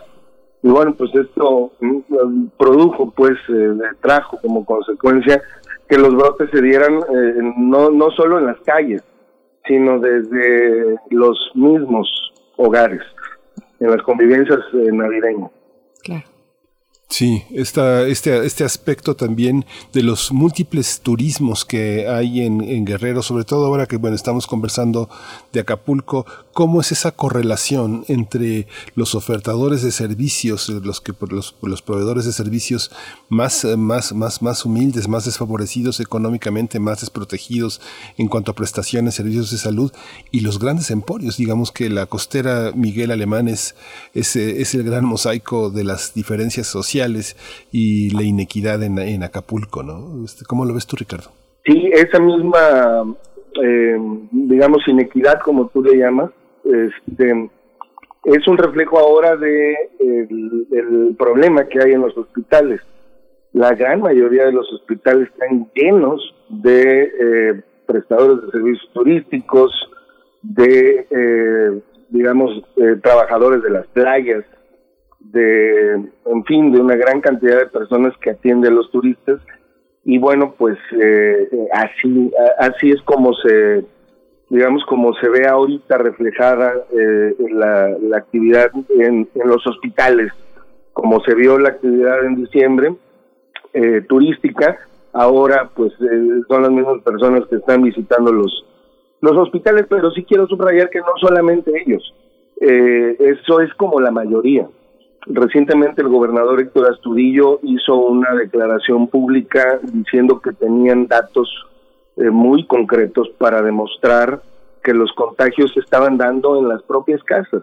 Y mira que hay un fenómeno muy interesante. En los bares de la costera, por ejemplo, en Acapulco, están o estaban repletos, estaban llenos de jóvenes, jóvenes, eh, si bien mayores de edad, pero algunos hasta de 30 años, entre 20 y los 30 años, que bueno, pues eh, era común verlos eh, abarrotando los bares eh, y regresando a sus casas pues para contagiar a sus padres o sus adultos mayores. Aquí lo interesante es que, bueno, nosotros volvimos después del semáforo amarillo temporal, porque además así fue declarado, fue un semáforo amarillo temporal para que pudiéramos recibir a los turistas, es decir, para que se pudieran abrir los aforos y los hoteles pudieran tener más gente, los restaurantes, las plazas, etcétera. Regresamos al semáforo naranja, eh, continuaron las restricciones, pero ahora la semana pasada regresamos a un semáforo rojo muy extraño, que en realidad no lo es. Eh, bajaron sí los aforos, incluso hasta el 30%, los hoteles, etcétera, pero la movilidad es impresionante, o sea, pareciera en todas las ciudades, en Chilpancingo, por ejemplo, que la movilidad es del 100%. Es decir, pareciera que estamos en semáforo verde aún estando en rojo. Uno se imaginaría que estando en semáforo rojo, eh, bueno, pues todo el mundo estaría, por ejemplo, confinado. Pero lo que estamos viendo aquí en Guerrero es una expresión muy clara del fracaso del modelo del semáforo epidemiológico, de que cuando estamos en rojo, todo mundo está en las calles. Bueno, es una estampa que también vivimos en la capital del país, en Ciudad de México, donde permanecemos en rojo eh, ya desde hace mes y medio, creo que fue por ahí del 10 de diciembre, a ver si ahorita me corrigen, pero eh, sí, permanecemos en rojo y, hay una presión importante para el caso de la capital del país con respecto a los empresarios y, la jefa de gobierno en este caso. ¿Cómo es por allá, eh, Ricardo Castillo? ¿Cómo se ve esta presión de los empresarios, pero también de los locatarios, de los comercios más locales, ahora que tocas el tema de Chilpancingo, que es otro polo de actividad, una actividad comercial muy distinta, no es una actividad eh, turística como tal, pero, pero cómo se ven eh, estas presiones, eh, cómo se ven las calles del centro de Chilpancingo, los comercios más locales, cómo está esta actividad y la presión para con el ayuntamiento y también con el con el gobernador. Digamos que los más representativos podrían ser los dueños de los bares en el caso de Acapulco, ¿no? Y aquí son los que más han estado empujando, presionando la idea de de que se les condonen eh, una gran cantidad de impuestos eh, locales eh, referentes al ayuntamiento, pero también al gobierno del estado. Es decir, los impuestos sobre nómina, el impuesto predial, condonar algunos pagos del agua, en fin, son los que han sido más insistentes en, en esta etapa de la, de la crisis. Los, los, los dueños de los bares, en el caso de Acapulco. En el caso de Chilpancingo es algo, como muy bien lo dices, distinto porque son comercios muy locales, de papelerías, tiendas de ropa, que dependen del flujo, digamos, constante de los burócratas que trabajan en Chilpancingo. No hay que olvidar que Chilpancingo es la capital de Guerrero, y allá están las sedes, en, Chilpancingo está la sede de los tres poderes, está la Universidad Autónoma de Guerrero, está, en fin, toda la burocracia que se mueve en torno a esta economía. Y ahí los comerciantes, bueno, antes primero eh, les pidieron que cerraran, no aguantaron y abrieron por su cuenta. O sea, hubo negocios que eran clausurados y ellos abrían por su cuenta estos pequeñitos negocios de los que estoy hablando. Eh, ahora, después de las presiones que hubo a la autoridad municipal en el caso de Chilpancingo, ahora ya en, este semáforo rojo las nuevas medidas ya no son ustedes van a cerrar, ustedes son considerados ahora como esenciales. Más bien ahora les limitan los aforos en estos pequeños establecimientos. Pero bueno, llegamos a, digamos, imágenes como eh, ilógicas, como ver, por ejemplo, a un zócalo de Chilpancingo 90% cercado, con vallas metálicas, cerrado completamente, pero con los bancos que están ahí adentro del zócalo abiertos. De manera que este aforo que está restringido al 30%, pues provoca que el zócalo esté cerrado, pero los bancos estén llenos de filas, filas y filas y filas alrededor del zócalo de Chilpancingo. Y así los demás negocios. Entonces, la verdad es que es algo muy complejo, ha sido muy complejo el lograr este equilibrio entre la salud y la economía en el caso de, de estos pequeños comercios. Sí, esto que comentas esto que comenta Ricardo es muy paradójico, ¿no? Uno piensa también que, bueno, todavía iniciando febrero Acapulco acumuló 13.287 casos y Chilpancingo 5.582 casos positivos con 334 víctimas mortales. Pero, ¿qué ha pasado en los demás municipios? Digamos que lo más visible, pues, es Iguatanejo, pero también está Tlapa, está Ometepec, hay muchos municipios que sí son las antípodas de, la vida turística y, el, y el esplendor acapulqueño, cómo, cómo estamos en la, en la zona eh, fronteriza con otros municipios muy en rojo también. Sí, el de la pandemia en Guerrero es que la han eh, sentido mucho más los pobres. Eh, es decir, estos municipios que tú mencionas no están en algunos casos contabilizados porque ni siquiera van ni siquiera van a los hospitales. por un lado, y en otros casos eh, ni siquiera tienen hospitales. Eh, por ejemplo, en el caso de Tlapa, hay enfermos, el hospital en este momento está colapsado. Este, eh, entiendo que hay oficialmente, se maneja que está entre el 90% la ocupación hospitalaria. Nunca se manejan los 100% como en todas las cifras oficiales.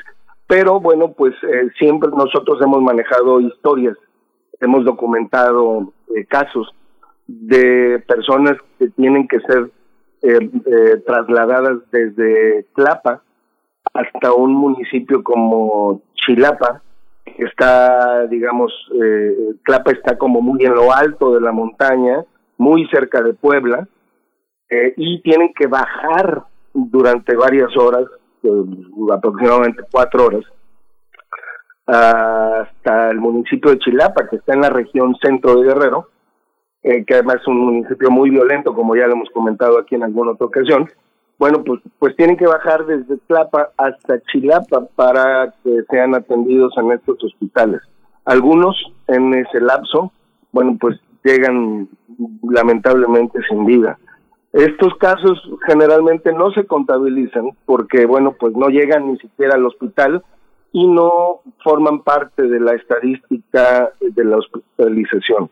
Eh, en fin, casos como este de Tlapa, de Chilapa, en Ometepec, por ejemplo, hay zonas indígenas como Xochitlahuaca que están muy cerca de lugares como Ometepec y ahí la región Amuzga eh, es donde se atiende. Pero igual, el hospital de Ometepec es un muy pequeño hospital donde apenas alcanzan a ser atendidos eh, pues los primeros que llegan, que en este caso son pues la gente de la zona urbana de Ometepec y no los indígenas, no los amurgos de Xochitlahuaca, por ejemplo. Es algo muy, muy complejo en estas zonas donde hay ni siquiera hospitales, son centros de salud o pues eh, pequeños hospitales eh, que no alcanzan a dar tanta cobertura. Ricardo, bueno, tú mencionabas al principio de ese comentario eh, acerca de la violencia en algunos municipios, porque, y, lamentablemente hemos visto cómo en otros estados de la República, Guanajuato es el caso, pues la violencia mm, continúa con todo y la emergencia sanitaria. ¿Cómo es eh, profundizar un poquito más? Te pediría para el caso de Guerrero, ¿cómo está la situación en ese sentido? Bueno, ha bajado un poco. Aquí sí ha bajado un poco. Eh, hay que decir que en, en los últimos meses, el gobierno local, eh, muy de la mano del gobierno federal, se han aplicado en ese sentido. El Guerrero sí bajó en, en la estadística, digamos, bajó muchísimos lugares después de estar en primer lugar al lugar eh, número 9, en el peor de los casos en el lugar número 7, de manera que, bueno, pues eh, a nivel nacional la estadística se redujo, la estadística de violencia. Sin embargo, sigue habiendo casos como mm, de pronto eh, que son los menos, pero que siguen siendo como muy, eh, eh, digamos, escandalosos.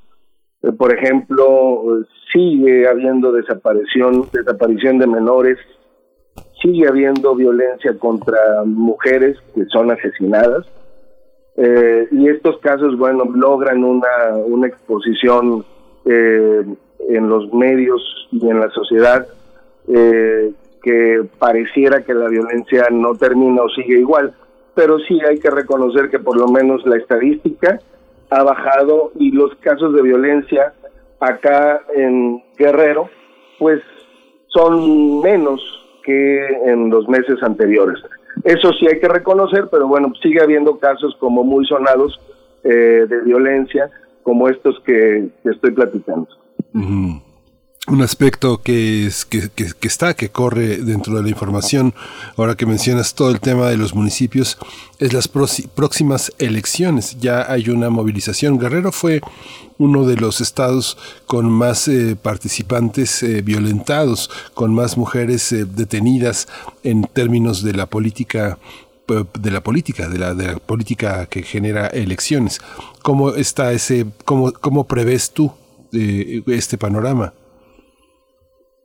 Bueno, pues eh, allá ha habido ataques de entrada contra aspirantes, ¿eh? aspirantes a, o precandidatos a, a las presidencias municipales, a diputaciones, lo hubo en Chilapa, lo hubo en Tasco, en fin, eh, eh, antes de, ir a tu pregunta, esto es como lo que ha marcado la parte previa a las campañas. Pero ahorita el tema está centrado, precisamente el debate y local está centrado en la, la discusión, pues gira en torno a la definición o no de la candidatura de Morena a la gubernatura, donde, bueno, pues el ganador de la encuesta, eh, que es el senador Félix Salgado Macedonio, está eh, eh, acusado, multiacusado, por eh, violencia eh, de género, por abuso sexual, por violación. Eh, y bueno, pues este es el tema que está girando en este momento. Estamos discutiendo aquí en lo local eh, la posibilidad de tener un candidato acusado eh, de violación o mejor dicho un gobernador que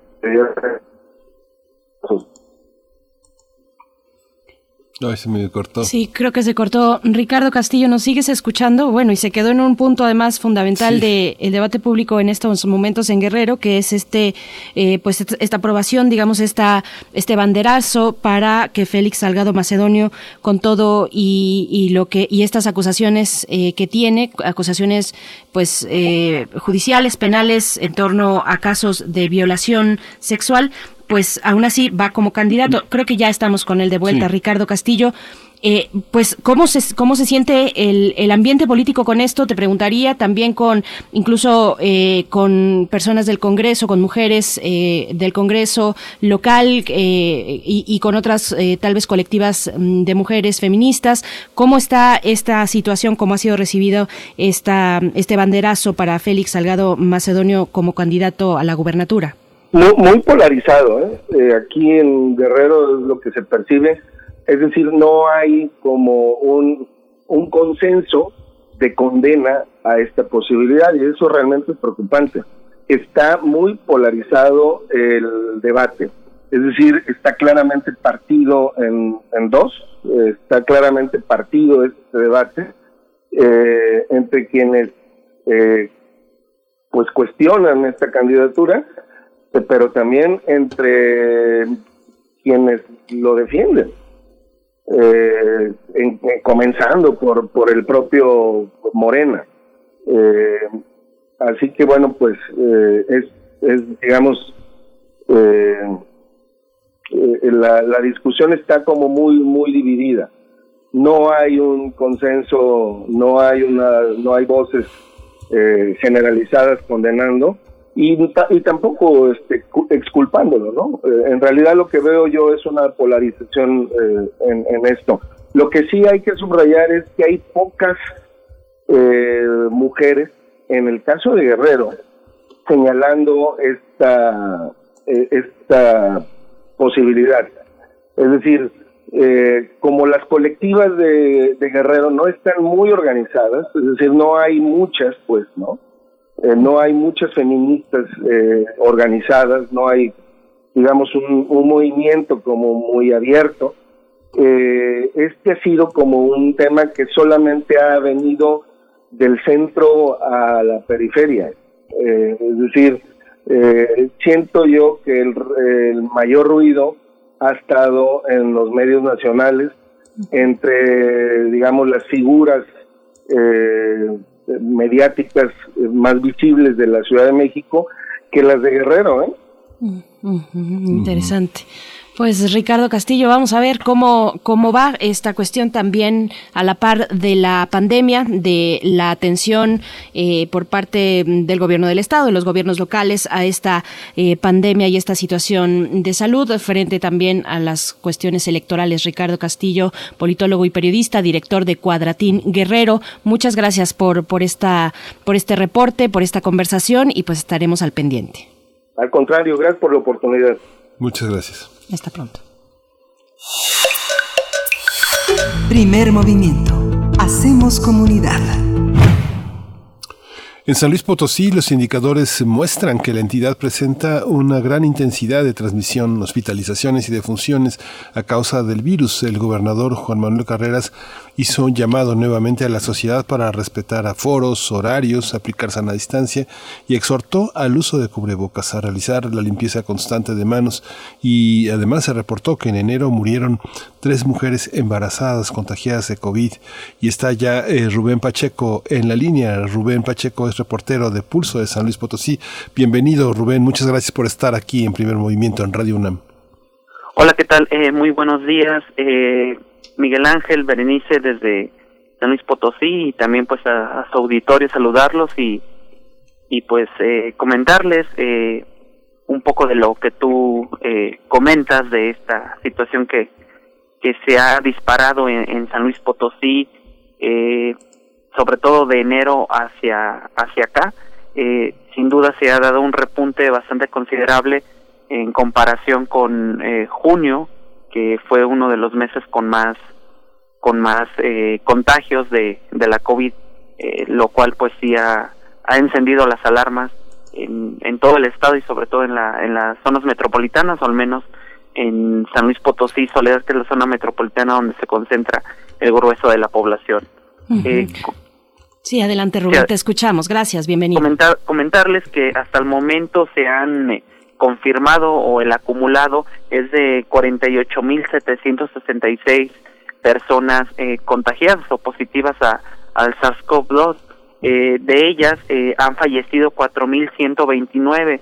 Eh, cabe destacar que de este cifra de, de letalidad, ya al igual que sucedió a nivel federal, este ya era como el peor escenario y, quisiera nada más ser muy breve con este concepto que se manejó tanto eh, en las conferencias nacionales de este peor escenario de cuánto sería. Y se hablaba acá en San Luis Potosí que eran poco más de tres mil. Esta cifra ya la ya la hemos eh, superado y eh, por ejemplo este corte que yo les comparto es hasta el, el primero de febrero. Van con una un día de diferencia al reporte diario que se da y eh, justamente ayer se dieron 27 eh, defunciones más o menos el promedio diario que, que estamos reportando en San Luis Potosí es de 30 estaban la, la última semana era arriba de 30, 30, 35, bajaba a 32. Ayer eh, fue de 27, lo cual había estado en, en semanas anteriores, pero como repito, este entrando enero se dio este repunte bastante eh, se disparó pues esta contagios sobre todo derivado de las celebraciones de diciembre esa fue la, la información que compartió la Secretaría de Salud de, de San Luis Potosí. Sí. ¿Cómo es la dinámica, Rubén, de que entre los municipios y la capital, quien conoce San Luis, pues eh, no es una no es una ciudad eh, de, gran de gran movilidad de bares, discotecas, no no está en, la calle, no están en los altavoces, sino que es, es, es muy serena, es una ciudad muy tranquila. ¿Cómo se dan los contagios? Las celebraciones de quiénes? ¿Es la migración? ¿Es el regreso de las personas que llegaron de Estados Unidos? ¿Cómo es esto? Ah, mira, en esta, eh, digamos, este cambio demográfico de comportamiento poblacional de, lo que tú comentas ha sido un fenómeno muy eh, complejo porque si bien si, si ciudad, eh, el estado de San Luis Potosí tiene varios de los municipios de todo el país con más eh, eh, migrantes que van a Estados Unidos, allí no ha sido uno de los puntos donde se ha dado más los contagios. Eh, como les comentaba, en diciembre que, que se realizan estas eh, tradicionales celebraciones de Navidad, eh, de fin de año, sí hubo reuniones pues de ir con, con la, como es muy tradicional San Luis Potosí, de ir con la abuela o hacer estos eh, reuniones familiares, de dar los obsequios, todo esto que se eh, acostumbra comúnmente, pero acá pues obviamente se estuvo haciendo el llamado de que se evitaran, muchas personas no, no hicieron caso, incluso las que eran, eh, digamos que no propiamente fueron con, con sus eh, adultos mayores, sus abuelos, las hicieron de forma personal e invitaron a, amigos, eh, lo cual pues estuvo reportando desde la Secretaría de Salud, hubo varias reuniones, también aunque como tú bien lo dices, no hay tantos, eh, digamos, eh, lugares de bares para estar en, esta, como en la Ciudad de México, en otros lugares más extensos, pues había algunos que, que rompían las reglas o las eh, recomendaciones de no abrir a cierta hora o estos considerados eh, esenciales o no esenciales, pues abrían y esto en gran medida de ahí se, se ha repuntado la, las reuniones, incluso bodas, 15 años, todo esto que te digo que es muy tradicional de San Luis Potosí, que es este tipo de ceremonias, también por lo mismo de la religiosidad católica, han sido pues los puntos de inflexión que le llaman en, en, en los epidemiólogos de la Secretaría, lo que más ha, provocado que, que se dé este repunte.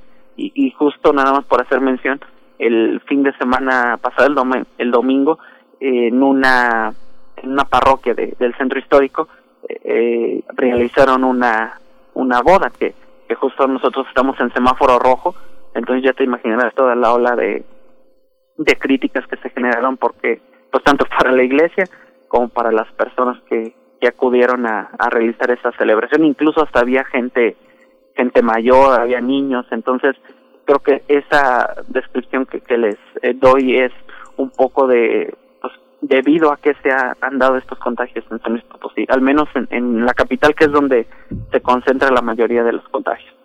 Y, y, justo te quería preguntar, Rubén Pacheco, eh, ¿cómo es fuera de la capital? Además de la capital, ¿cuál es la situación sanitaria en lugares más remotos, la atención, el número de contagios en un estado que es territorialmente pues extenso?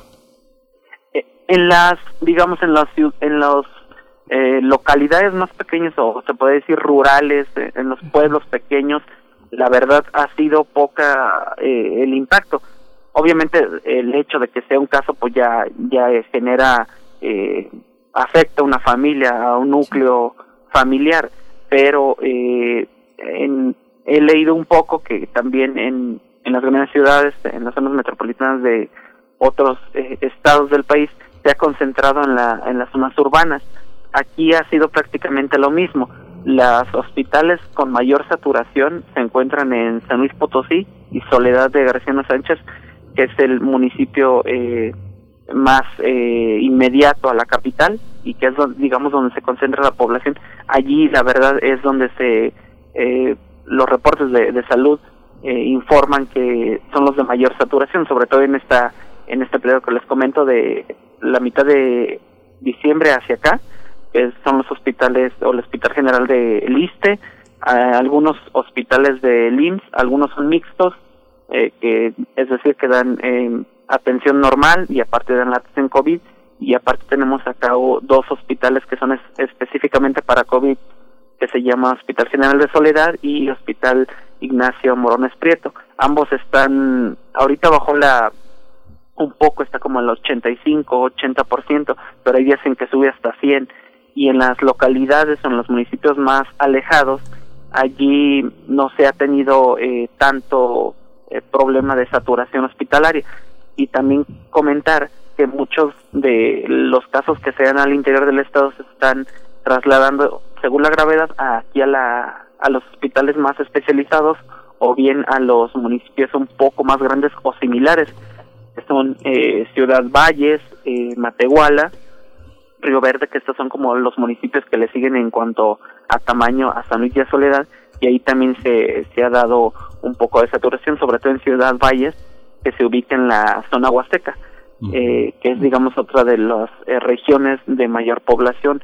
Y pues sí, la verdad, eh, a, a, mi consideración y haciendo un análisis en las localidades ha sido un poco o ha habido más conciencia que en la ciudad en la ciudad donde realmente ahí se, se ha visto desobediencia de, de la ciudadanía para colaborar con las con las medidas Sí, fíjate que esto que comenta Rubén me parece muy interesante porque, bueno, la Huasteca es una gobernanza. La gente se pregunta dónde termina y dónde empieza la Huasteca, pues donde empieza el Zacahuil y donde termina el Zacahuil. Hay una parte donde las, las personas obedecen a una racionalidad que se extiende entre la comunidad que está, bueno, este, entre Hidalgo, Veracruz, Puebla, San Luis. Es una parte fundamental de nuestra cultura. La Huasteca, como bien dices, ¿cómo lo vive?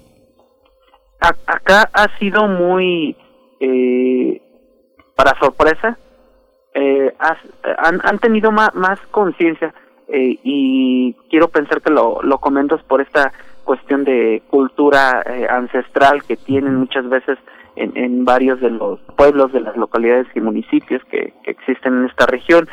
Eh, contrario a lo que podría pensarse de que puedan no uh, racionalizar la, la información de, de lo que existe o de esta pandemia, de este problema de salud pública que, estamos viviendo, eh, la verdad los municipios que están allí, salvo digamos la Ciudad Valles, que es donde se concentra, eh, digamos, la, los principales hospitales de esa región, o en Tamazunchale, eh, la verdad los demás municipios han tenido indicadores, eh, digamos, eh, promedios o estables, no han tenido un repunte eh, de personas o que se más bien que se reporten fiestas, eh, reuniones masivas, eh, toda esta situación que son, según las autoridades, lo que más ha repuntado o el factor determinante para que se exploten la, los, los contagios de, de la COVID. Y solamente añadiría un poco de que acá en San Luis Potosí hubo algunos candidatos que incluso realizaron eh, mítines en distintos, eh, en esas precampañas, que justo es el, el, colega de, Guerrero en este proceso electoral de precampañas, que hicieron estas eh, mítines con, pues fácilmente alrededor de 100, 60 personas, estando en una época, en un periodo en que era semáforo eh, naranja o rojo, y, y pues sí causó la verdad mucha controversia de que pues pues no no nos la varias veces cuestionamos a, la Secretaría de Salud si esto pudo derivarse en contagios ellos decían que era un poco complicado pero que sí efectivamente había una gran posibilidad de que de allí se hubieran dado pues una expansión ¿no? de, de personas positivas a esta enfermedad pues Rubén Pacheco, te agradecemos mucho este reporte desde San Luis Potosí y nos mantenemos con atención sobre este estado. Muchísimas gracias y muy buen día, Rubén. Muy buen día y estamos a la orden. Gracias, reportero del Pulso de San Luis Potosí. Con esto terminamos nuestra segunda hora, nos despedimos de la radio Nicolaita, nos vamos directo al corte, permanezcan aquí en la escucha de Radio UNAM. Síguenos en redes sociales. Encuéntranos en Facebook como Primer Movimiento y en Twitter como arroba PMovimiento. Hagamos comunidad.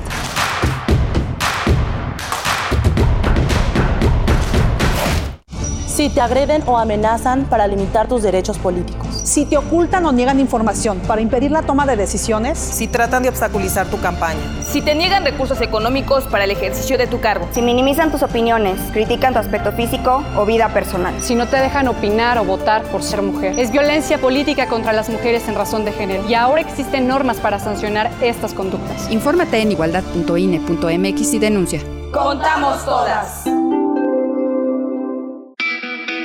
Participar es una característica de los mexiquenses. Contribuir con la democracia ya es una constante en nuestra entidad. Ser parte de una ciudadanía responsable e informada ya es costumbre. El próximo 6 de junio de 2021 en el Estado de México, elegiremos diputaciones locales e integrantes de los ayuntamientos. Infórmate, ya sabes qué hacer. IEM, Instituto Electoral del Estado de México. En el PES cabemos todos. Ciudadanas, ciudadanos, simpatizantes, militantes del PES. En este 2021 demostremos que otra política es posible. La política de la paz, reconciliación y la solidaridad. Como sociedad, no nos gusta que se gasten nuestros recursos en partidos políticos. Que se utilicen en cosas que no nos dan beneficio. Nosotros creemos que en México, la Casa Deportiva de Animales no debería existir. Acércate a nosotros. El Partido Encuentro Solidario es la casa de todos. México hoy tiene una nueva opción. Partido Encuentro Solidario. Calme Cali, Imagoshko, Makta Shuduk, Tetzaduk, FM, Yatpushebo Pushkoxpe, Radio Nam. Calme Cali, Calme Cali, quinta temporada. Todos los jueves a las 10 horas por el 96.1 de FM. Retransmisión, domingos 15.30 horas. Radio UNAM. Experiencia sonora.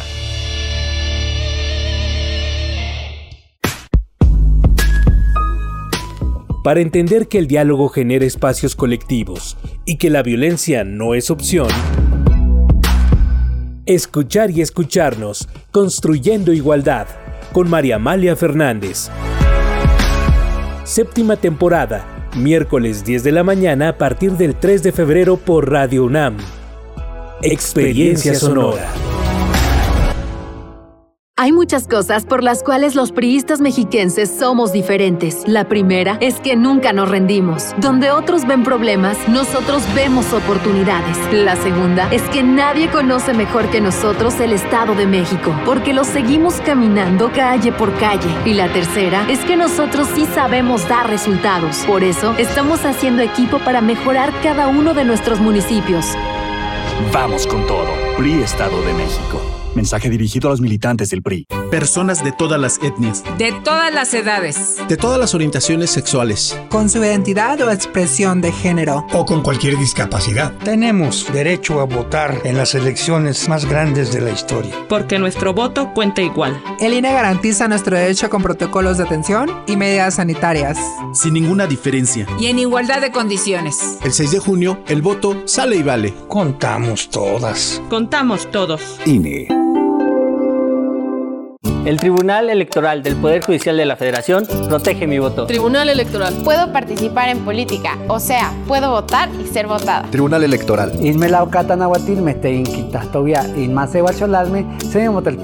Tribunal Electoral. Protege los derechos políticos de las mujeres y evita la violencia política. Tribunal Electoral. Protege los derechos políticos LGTBIQ. Tribunal Electoral. Electoral del Poder Judicial de la Federación. Encuentra la música de primer movimiento día a día en el Spotify de Radio UNAM y agréganos a tus favoritos.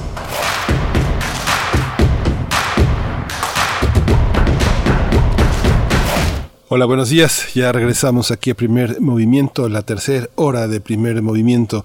Hemos tenido eh, dos horas anteriores muy intensas, dolorosas, brillantes también, también luminosas. Está en la producción ejecutiva Frida Saldívar, Veron, este, Violeta Berber está en la, en la asistencia de producción, Socorro Montes en los controles técnicos y Berenice Camacho del otro lado del micrófono. Berenice, buenos días. Buenos días, buenos días Miguel Ángel Quemain, gracias por eh, permanecer a la escucha del otro lado, muchas gracias, bienvenidos, bienvenidas a nuestra tercera hora, son las nueve con seis minutos de la mañana a la hora del centro en este miércoles 3 de febrero y pues bueno, tenemos por delante nuestra mesa del día, vamos a estar conversando sobre la incidencia delictiva del 2020 en nuestro país, esto eh, en una charla con el doctor Raúl Benítez Manaut, presidente de CACEDE e investigador del CISAN de la UNAM, él es especialista en asuntos de seguridad internacional de América del Norte y política exterior de Estados Unidos, México y América Latina. Y también en la misma charla nos acompañará el maestro Juan Manuel Aguilar Antonio.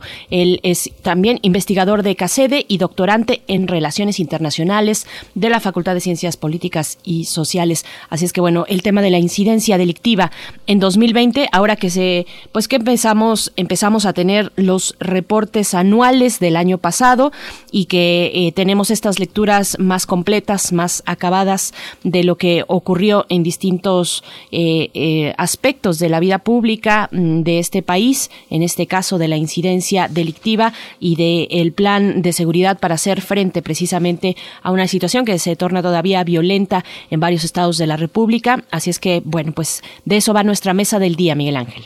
Sí, justamente hoy abrimos eh, conciencia con grano de sal, un grano de ciencia, y cerramos conciencia, y nada menos que con el temido y respetado argón, que es el tema, el argón y el rigor de la ciencia que trae este día como conmemoración, celebración de los 150 años de la tabla periódica, el doctor Plinio Sosa, académico de tiempo completo de la Facultad de Química, el argón y el rigor de la ciencia el rigor de la ciencia, ahora que todos estamos pendientes precisamente a los avances científicos en el caso de los medicamentos y de las vacunas.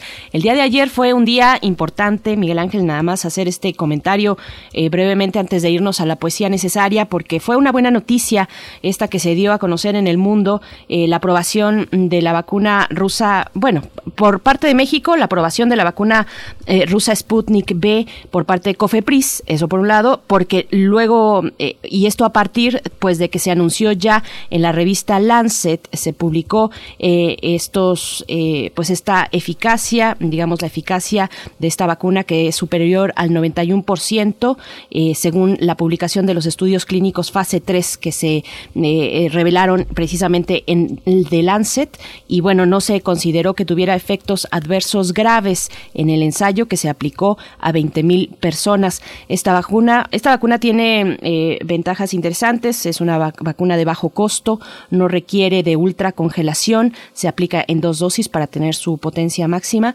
Y, bueno, es una excelente noticia para México y para varios países de la región que ya han avanzado en la negociación de compra para obtener la, la vacuna de diseño ruso del Centro de Investigación Gamaleya. Así es que bueno, buenas noticias eh, para el mundo y para México, Miguel Ángel. Sí, justamente es una es parte de un nuevo un nuevo paisaje. Han cambiado varios paisajes informativos alrededor de este tema, pero también en nuevas problemáticas como lo hemos tratado aquí.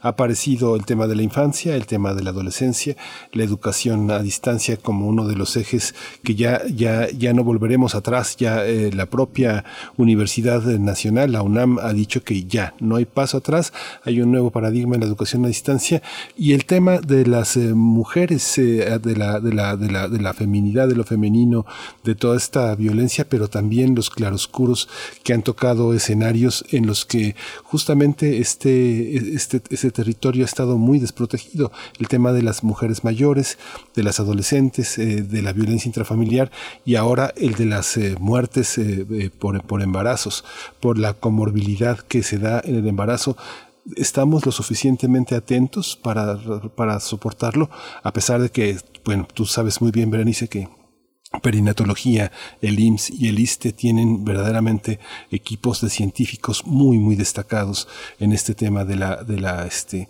de la biología reproductiva, de todo el tema reproductivo, han sido verdaderos héroes y grandes científicos los que están, pero el sistema pues todavía es muy pobre, ¿no? La COVID-19 se colocó como primera causa, la primera causa de muerte materna en nuestro país y muy cercanos están los datos en otros países también de la región.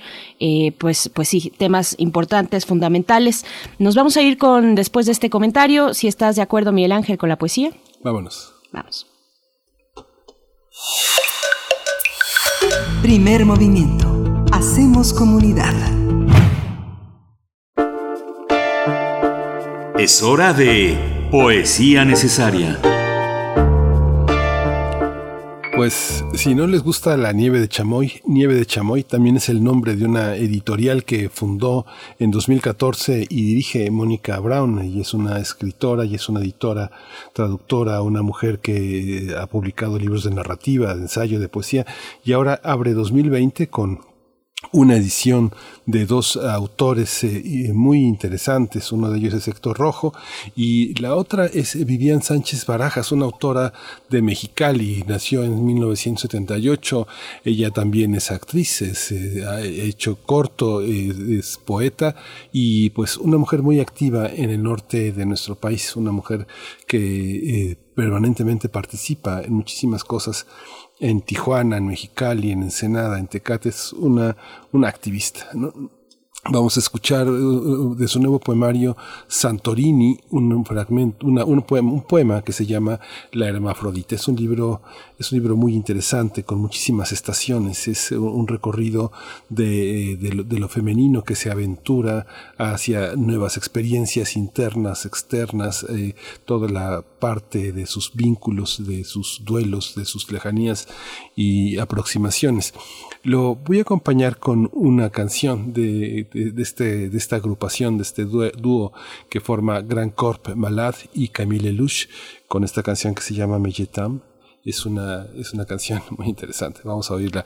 Santorini dice así, se llama La Hermafrodita, el poema. Dice, la luna se acuesta a tu lado hasta renacer en otro sexo. Frutos ancestrales, esponjas de mar del abismo, raptadas. Un secreto me quema el pecho y las manos. Ven, déjame ofrecerte lo hermafrodita que hay en mí. Una mariposa mar adentro se agita sobre las olas.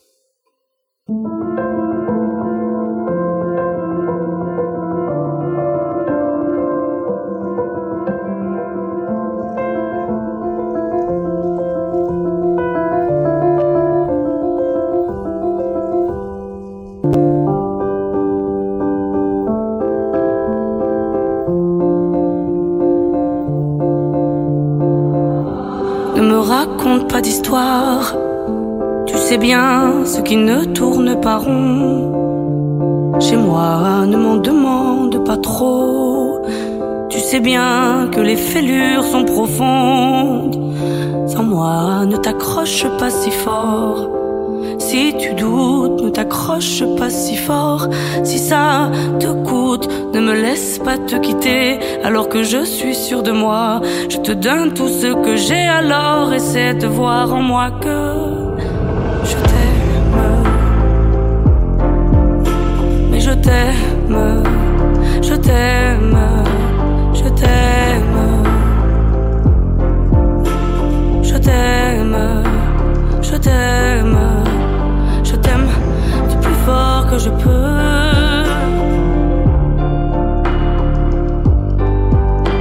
Je t'aime et je fais de mon mieux.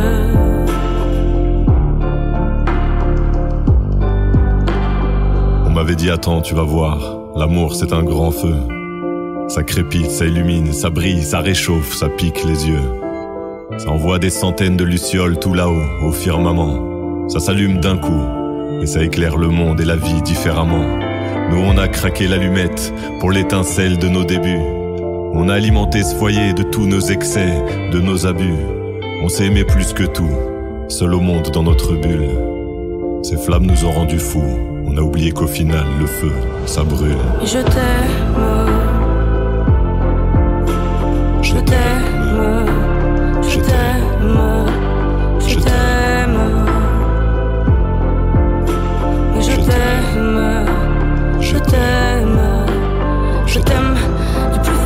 Que je peux.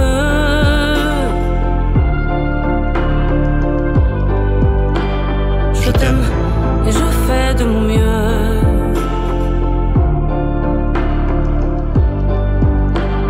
Je m'approche tout près de notre feu et je transpire d'amertume. Je vois danser ces flammes Primer movimiento. Hacemos comunidad. La mesa del día.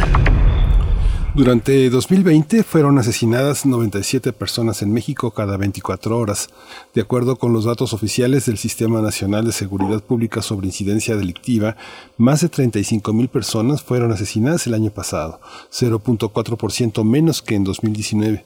De esta cifra, 34.515 fueron hombres y mujeres víctimas de homicidio doloso y 90 y 969 víctimas de feminicidios. De las personas asesinadas en 2020, 30.795 fueron hombres y 3.752 mujeres, mientras que en 937 casos no fue posible identificar el sexo de la víctima. El 69.3% de las víctimas perdieron la vida por disparos de arma de fuego. Sí, justamente eh, las cifras también indican que entre las personas asesinadas en 2020 hay 1.210 que tenían menos de 17 años.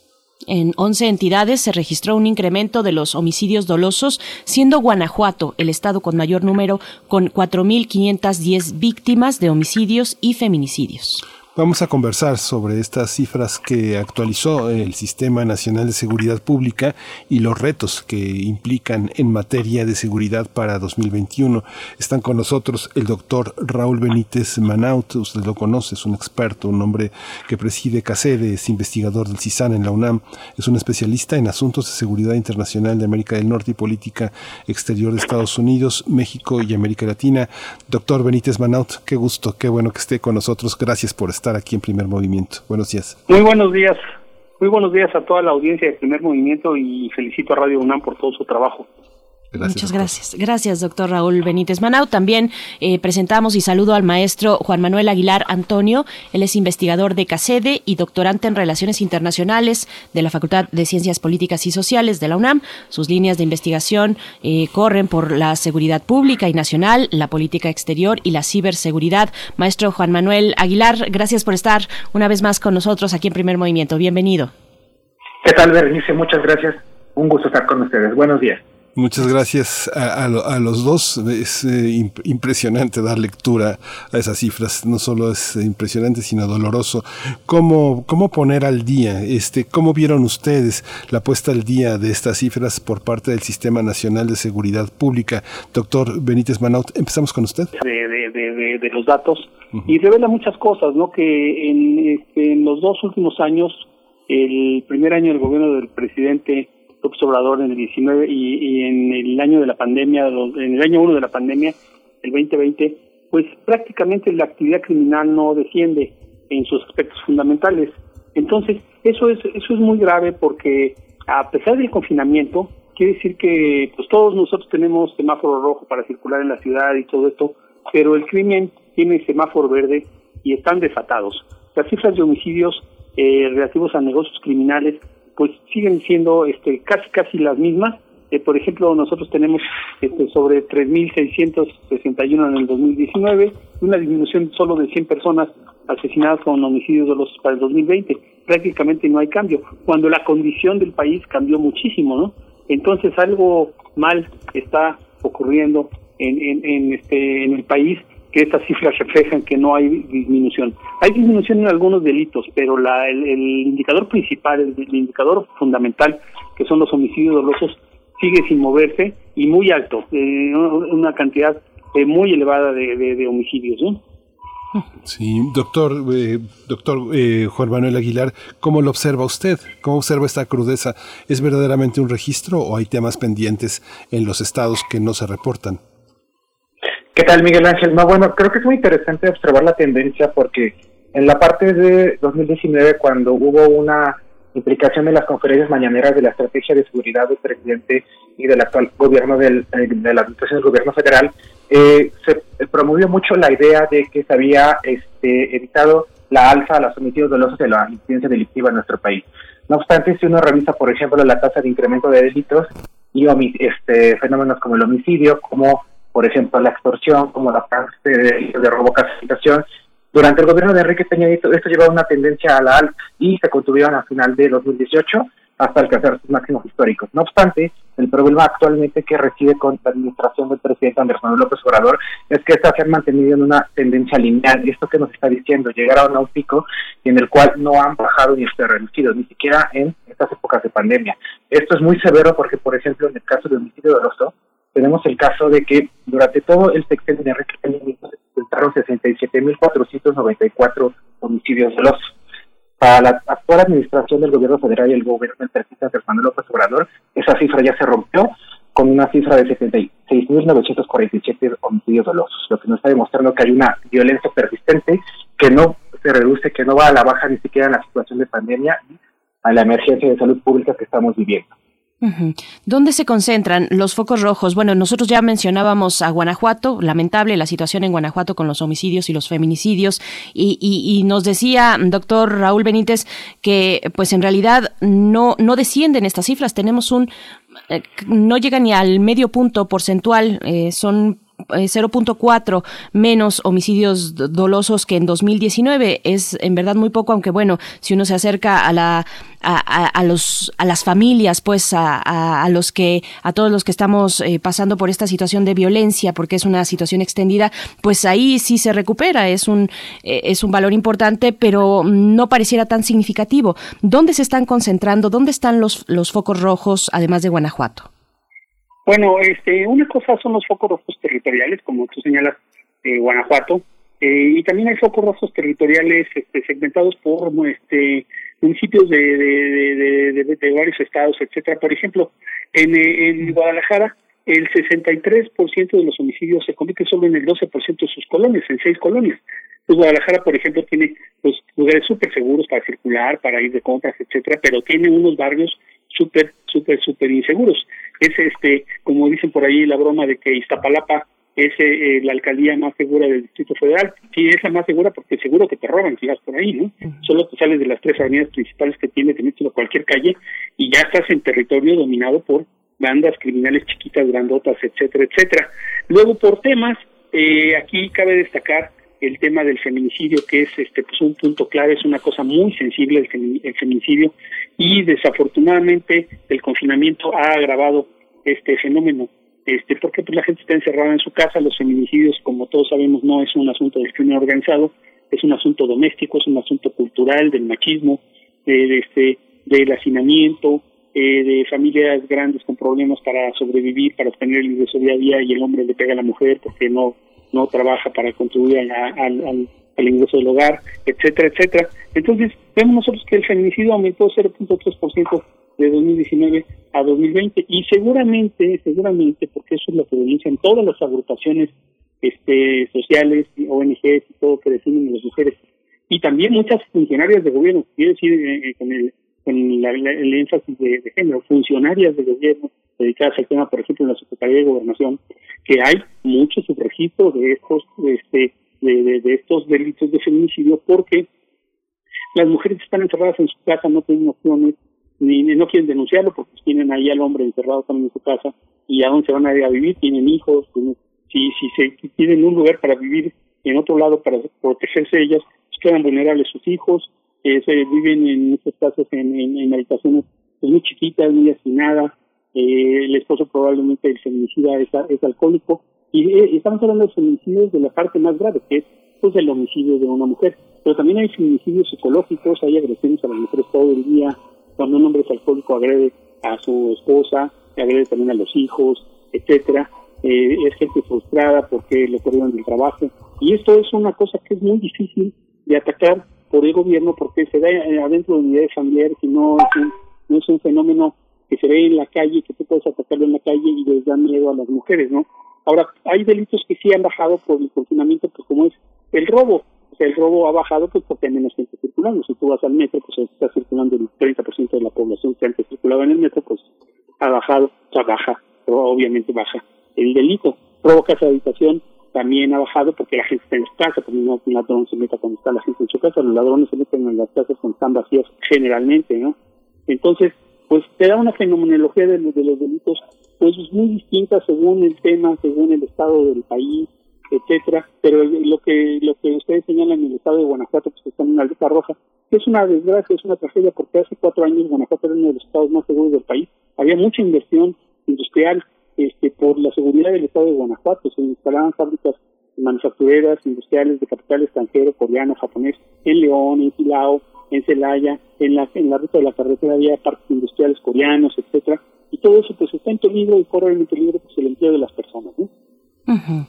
Eh, maestro Juan Manuel, eh, bueno, a la luz de estas cifras, ¿cómo, ¿cómo evaluar la estrategia de seguridad y la presencia, la presencia de la Guardia Nacional durante el año pasado eh, la semana pasada, el miércoles, si no me equivoco, se presentó en la conferencia matutina, se presentó el Plan Nacional para Erradicar la Violencia contra las Mujeres en México, donde ahora además se integran una serie de instancias, de instituciones que coordina la Secretaría de Gobernación, entre ellas, por supuesto, la Secretaría de Seguridad y Protección Ciudadana, la Guardia Nacional y la Policía Cibernética, por ejemplo, para el caso de las mujeres, ¿no? Que finalmente estamos viendo cómo desagregar estas grandes cifras, estas grandes cifras que nos dan un escenario nacional que, que, necesita, que es muy complejo, que detrás de ellas hay muchos detalles. ¿Cómo evaluar la estrategia de seguridad frente a estas cifras?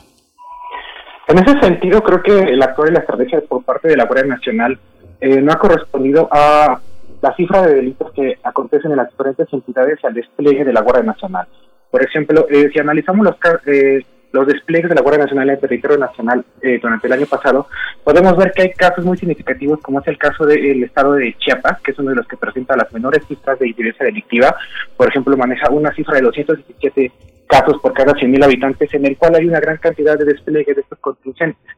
Y hay estados en los cuales tienen dinámicas y cifras mucho más altas, en las cuales no se da ese despliegue y operación de acciones de la Guardia Nacional. Por ejemplo, casos muy representativos, está Baja California, que tiene una cifra de 1.629 delitos por cada 100.000 habitantes y que lidera eh, esta dinámica a nivel nacional. También, por ejemplo, estados como Colima, que no saltan mucho en los medios de prensa, con 1.459.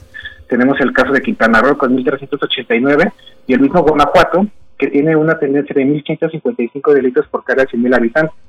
Cuando vemos la parte del despliegue de la Guardia Nacional, vemos que no corresponde a las ciudades que necesitan más y tienen más estas necesidades de seguridad pública porque están viviendo procesos de altas fenómenos del homicidio doloso alto. Por ejemplo, durante 2020, la ciudad con más homicidios dolosos fue la parte de Tijuana, y en Tijuana no se ha dado un despliegue de operación de la Guardia Nacional como ha sido en otras partes del país. Luego estuvo seguida de Ciudad Juárez y de ciudades de Guanajuato como León y Celaya, pero también es importante mencionar las dinámicas que pasan en entidades como Sonora, con la ciudad de Cajeme, Culiacán, Zamora, Michoacán, Guadalajara, también en Jalisco, y Acapulco de Juárez en Guerrero. Entonces eso nos está demostrando que no hay una estrategia en la cual vaya vinculada a principales puntos o estos clústeres de incidencia delictiva, estos clústeres de homicidio doloso, sean aquellos puntos estratégicos en los cuales el despliegue de la Guardia Nacional y la Guardia Nacional apoye para reducir la incidencia delictiva en estos focos rojos. Por otra parte, creo que también eh, es interesante ver esta dinámica y este, por ejemplo, papel que está tomando la participación de una política de seguridad pública con enfoque de género, pero principalmente atención a las mujeres. En ese sentido, por ejemplo, la participación de la Secretaría de Gobernación en las conferencias mañaneras ha, ha podido dar un poco más de respuesta, un poco más de atención a estos temas durante la actual administración del gobierno federal. Sí, esto que sí, sí es muy, muy, muy cierto, muy, muy, muy, muy preciso, doctor, eh, maestro Juan Manuel Aguilar. Pero vuelvo con el doctor Raúl Benítez Manaut, lo que menciona de los feminicidios.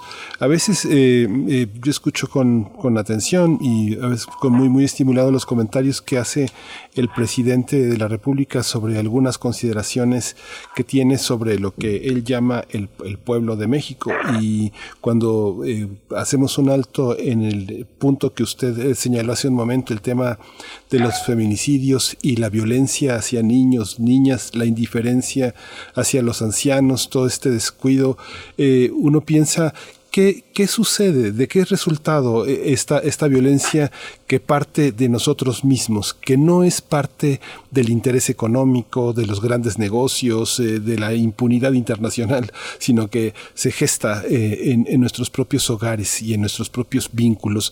¿Cómo se explica esta, esta delincuencia, doctor? Bueno, la explicación es, este, obviamente, una explicación sociocultural que tiene que ver con la pobreza de la gente, el hacinamiento de la gente y con la educación de la gente. Y en esto, pues el gobierno sí tiene responsabilidad, pero no el actual gobierno, es una responsabilidad acumulada, ¿no? De cambiar la cultura de las personas no es un, trabajo de un año del Ministerio de Cultura de un país o de la Secretaría de Educación Pública, etcétera. Es un trabajo acumulado que va cambiando con generaciones, este, y estamos viendo pues la explosión de este problema y la publicidad de este problema. Eh, antes había incluso yo creo que más feminicidios que los que hay ahora, pero había subregistros, la gente no denunciaba.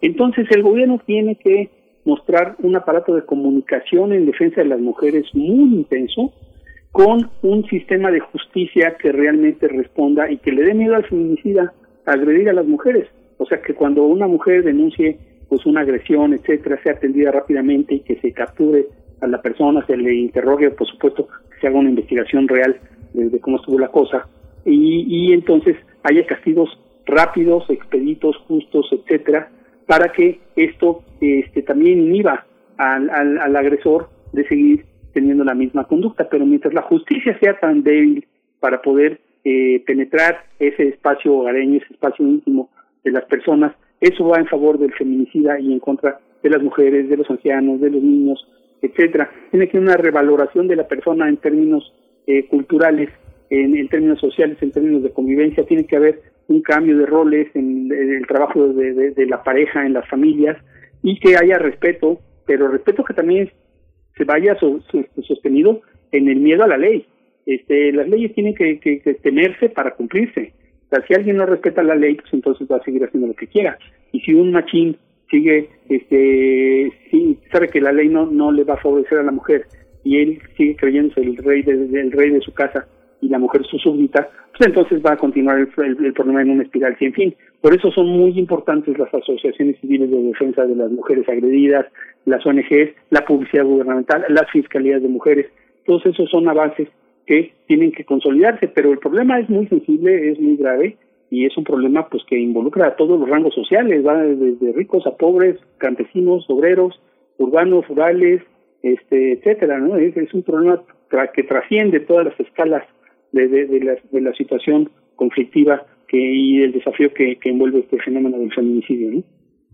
Sí, doctor, este maestro Juan Manuel eh, Aguilar, usted eh, en este en este contexto eh, la delincuencia y las instituciones, el, el, umbral inmediato para recoger el descontento y la injusticia, ¿cómo, percibe usted que forman parte de este, de este informe, de esta puesta al día de los, eh, de los datos? ¿Qué, ¿Qué papel tendrían que, que jugar? ¿Cómo involucrar ministerios públicos, jueces? ¿Cómo involucrar en ese, esa primera instancia de la justicia en relación con la seguridad? En esta parte creo que es importante mencionar que tenemos un sistema de justicia deficiente. Por ejemplo, el doctor José Ramón Cosío, que fue ministro de la Suprema Corte de Justicia, constantemente ha abordado esta dinámica y esta problemática de que eh, la estructura del sistema de justicia mexicano no está preparada ni capacitada para este, enfrentar el crimen organizado o estructuras de crimen organizado. Del mismo modo, por ejemplo, también en la parte de resolución de delitos de foro común, tenemos severas carencias y esto está muy vinculado a que la gente tiene muy poca confianza en las instancias de justicia a nivel nacional, tiene muy poca confianza en hacer denuncias, por ejemplo, ya sea para delitos de violencia doméstica, para delitos, delitos por ejemplo, de robo casa habitación, robo de automóviles, en las instancias de seguridad pública. Esto es algo muy, muy grave porque en México tenemos cifras tremendas de cifra negra en respecto a el levantamiento de demandas contra ese tipo de fenómenos. Cuando se revisa constantemente los datos de la ENVITE, por ejemplo, la encuesta nacional de victimización pública, nos encontramos frente a ese escenario de que gran cantidad de la población no asiste a las instancias de justicia que tiene el gobierno mexicano, ya sea a nivel federal, a nivel estatal o en los niveles de gobierno locales, porque no se confía en la impartición de justicia. Y esto por nos lleva a una dinámica en la cual las organizaciones criminales tienen mejores mecanismos, tienen un trasfondo que los apoya por parte de este esquema que se ha reproducido a lo largo de los años en el cual ellos pueden seguir realizando este tipo de actividades, puede haber habiendo violencia contra la mujer, puede seguir habiendo homicidios con un nivel de impunidad dado de que se tiene la certeza de que no va a acontecer nada y de que no se va a ver una sanción, de que no va a haber un proceso correcto que dé justicia a las personas afectadas. En ese sentido, por ejemplo, también es importante mencionar que en los casos de la encuesta nacional de victimización de empresas, es interesante ver cómo de 2018 a 2020 cambió una dinámica muy interesante en el cual aproximadamente ocho nuevas entidades están sufriendo esquemas de extorsión y eh, diferentes dinámicas delictivas a nivel nacional. Esto nos está diciendo que la operación de las corporaciones delictivas, de los grupos criminales, está sofisticando. Allá una, no solamente hacer un fenómeno, hacer un solo evento que sea vinculado a un acto delictivo, sino a actos delictivos sistemáticos, estructuras que se prolongan a lo largo del tiempo, lo cual afecta severamente a toda la población a nivel nacional. Qué interesante, eh, porque tuvimos un momento en, México durante esta mal llamada guerra contra el narcotráfico, donde precisamente estos delitos como la extorsión, el pago de piso, en aquel momento también el secuestro, pues eran eh, fundamentales de atender, de atajar eh, por las condiciones tan tan duras en las que pues estábamos viviendo.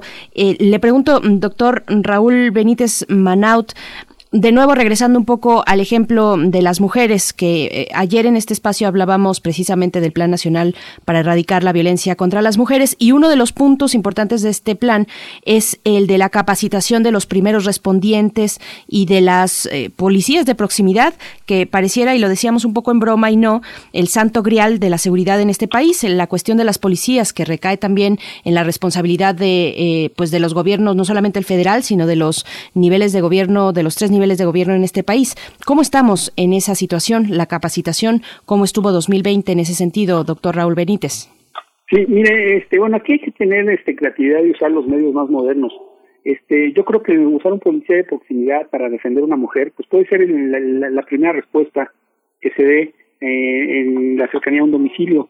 Pero yo creo que aquí hay que tener este, líneas telefónicas abiertas, redes sociales eh, ad hoc eh, destinadas a esto, que no que no las malucen, porque también hay un abuso de las redes sociales por gente maliciosa para interferir su, su eficiencia, etcétera. Pero tiene que haber también este pues una comunicación muy fluida de donde hay un problema y entonces poder este atajarlo con éxito y ahí tiene que actuar la ley, o tiene que actuar la ley como como para hacer la investigación pertinente, como para castigar a, al ejecutor de, de, de una agresión este de feminicidio. Ahora, yo, yo quería regresar a lo que estaba señalando este mi colega eh, Juan Manuel. Aquí hay este también otro problema del crimen organizado. El feminicidio es una, una de las cosas más íntimas, más en el núcleo del hogar. El crimen organizado es lo que nos afecta a nivel macro, en las calles. Este, si nosotros vemos, hay muchas responsabilidades de destacar en lo que está pasando. El, el asesinato de estos 19 migrantes, la mayoría de ellos guatemaltecos, en Tamaulipas, este, la semana pasada el incendio de los, de los transportes donde iban, etcétera, y luego ayer se hace público que 12 policías del estado de Tamaulipas fueron directamente responsables de esto. Entonces, eh, aquí vemos una mutación, por ejemplo, del cartel del Golfo. El cartel del Golfo ya no está escondido en, en casas de seguridad clandestinas, son está escondido en los cuarteles de la policía. Están actuando contra los migrantes, extorsionándolos y no y si no responden estos migrantes dándoles dinero, los queman. O sea, es una cosa terrible lo que está pasando. Entonces, este crimen organizado siente muchísima impunidad y ha penetrado estructuras del Estado. Eh, eh, al gobernador del estado de Tamaulipas le debería dar vergüenza presentar a esos policías y debería destituir inmediatamente al director de la policía del estado por lo sucedido y no lo hace. Entonces, pues, ¿qué está pasando? ¿Quién va a confiar en, en, en estas policías? Este, y por ello entonces el gobierno tiene la urgencia de hacer crecer la Guardia Nacional de una forma rápida, eh, con algo de razón, o mucha razón, porque pues este vemos ese comportamiento de cuerpos policíacos ligados al crimen organizado, pues entonces se va a generar una, una espiral de nunca acabar y la estrategia del gobierno es una, un papel muy bonito teórico, pero que al implementarlo en la práctica no encuentra dónde está el verdadero problema y el verdadero problema también está en la infiltración de cuerpos policíacos, en la corrupción, este, de, de, de todo el aparato de seguridad, etcétera, que impide que esas cosas no sucedan porque estos este, migrantes guatemaltecos podrán haber atravesado la frontera sin documentos, están buscando el sueño americano, pero para ser tratados así por un cuerpo policíaco de, un país como México es una cosa terrible. O sea, estamos en el peor de los mundos. Podemos pensar que incluso muchos otros asesinatos similares como el de San Fernando, hace ya eh, este más de 10 años, que sucedió también en el estado de Tamaulipas, a lo mejor también estuvieron involucrados las policías estatales. Eh, con, el, con esto que acaba de suceder y las denuncias que se están haciendo sobre esas policías, pues nos entran todas las dudas del mundo sobre que eh, los cuerpos de seguridad están atacando el problema, pero también son parte del problema y están siendo infiltrados. ¿no? Sí, fundamental este retomar este caso del que también hemos hablado aquí, esta eh, pues e, este esta acción en contra de 19 personas en, en Tamaulipas. Le, le, pregunto, maestro Juan Manuel Aguilar, ya nos vamos acercando un poco al, al, cierre de esta conversación. Le pregunto sobre la relevancia de la estrategia de ciberseguridad, eh, qué papel juega el, durante el 2020, que fue el año uno de la pandemia, pues nos mantuvo a todos en confinamiento y muchos de los eh, de las acciones delictivas se trasladaron precisamente al espacio digital. ¿Cómo ver la importancia de la ciberseguridad en estos momentos y para el caso, por supuesto, de 2020? Sí, es muy interesante la pregunta que haces porque precisamente con parte de, de las medidas de distanciamiento social derivadas de la pandemia, eh, muchas personas tuvieron que emigrar a dinámicas de, de, teletrabajo en casa, por ejemplo, los niños tomar clases a través de plataformas como Zoom, Webex, y gran participación de esto, por ejemplo, nos muestra que dinámicas, por ejemplo, de delitos del foro común clásicos como por ejemplo la casa, el caso de robo casa habitación, robo en el transporte público, robo con violencia en la calle se reducen, pero tenemos un incremento en la parte de ciberdelitos a nivel nacional. Aproximadamente se estima que los ciberdelitos durante la parte de la pandemia a nivel nacional se incrementaron en 60%. Y eso me está llevando a temas, por ejemplo, en el caso por eh, de robo a tarjetas bancarias, por ejemplo, también en la parte de depredadores sexuales que pueden buscar a los niños en la parte de que ellos forman parte de un esquema muy importante actualmente al tomar clases a través de línea. Y esto nos pone una dinámica muy adversa en el tema de cibercrimen que estamos enfrentando a nivel nacional, que no solamente es una dinámica que se sujeta a México, es una dinámica que se eh, expone y se incrementa a nivel internacional. En este sentido, por ejemplo, se ha criticado mucho, se ha hablado mucho durante los últimos debates del 2019 y 2020 el Congreso de que México no tiene los lineamientos necesarios y una estrategia nacional de, ciberseguridad apta para los retos que nos implicó la transición del modelo de esquema tradicional al modelo de esquema de teletrabajo o en casa con el distanciamiento social. Ha habido muchas iniciativas en la parte, por ejemplo, de crear eh, una ley nacional de ciberseguridad. Por ejemplo, tenemos en el Senado iniciativas de la senadora Lucía Trasviña, también una iniciativa del senador Miguel Ángel Mancera, y en la parte de la Cámara de Diputados tenemos la iniciativa de la diputada Marogina Hernández, la cual va un poco más adelante y busca que las ciberamenazas, los ciberdelitos y las este, sean llevados a un margen de amenazas a la seguridad nacional del país. No obstante, también es una un hecho es el tema de la ciberseguridad no es una prioridad actual del gobierno federal. En ese sentido, hay muchos impulsos de la sociedad, también de las empresas privadas, que están cada vez más interesadas en que se hagan regulaciones contra delitos porque han subido gran cantidad de pérdidas. Por ejemplo, la OEA publicó en 2019 un informe de que el 60% de las entidades privadas en nuestro país han sido víctimas de un ciberataque, los cuales han sido exitosos. Y, por ejemplo, hemos tenido precedentes muy importantes como un ciberataque al sistema de pagos interbancarios de México en 2019 que costó 300 millones de, pesos y también un ciberataque a la Comisión Nacional de Seguros y Finanzas en noviembre del año pasado, el cual se robaron casi por 10 gigas de información sensible vinculada a los sistemas financieros de nuestro país. Entonces hay mucho que avanzar, hay mucho que tener y tratar en ese tema. Sí. Una última, ya nuestra última ronda breve, pero no, no, quería dejar pasar el tema de Biden ya levantó la voz por primera vez para, para señalar el tema de Myanmar, eh, el golpe de Estado en, ese, en el sureste asiático. Hay una, eh, hay una relación de más de una década con el Plan Puebla-Panamá y el de Calderón en el, en el fondo de ese escenario, pero ahora el tema de la DEA que ha cuestionado de una manera frontal el presidente de la República. ¿Cómo será en esos términos la relación con Estados Unidos? Parte de las eh, inversiones ponen como obstáculo, como pero eh, la violencia que hay en México. ¿Cómo lo observan ustedes, doctor eh, Benítez Manaut?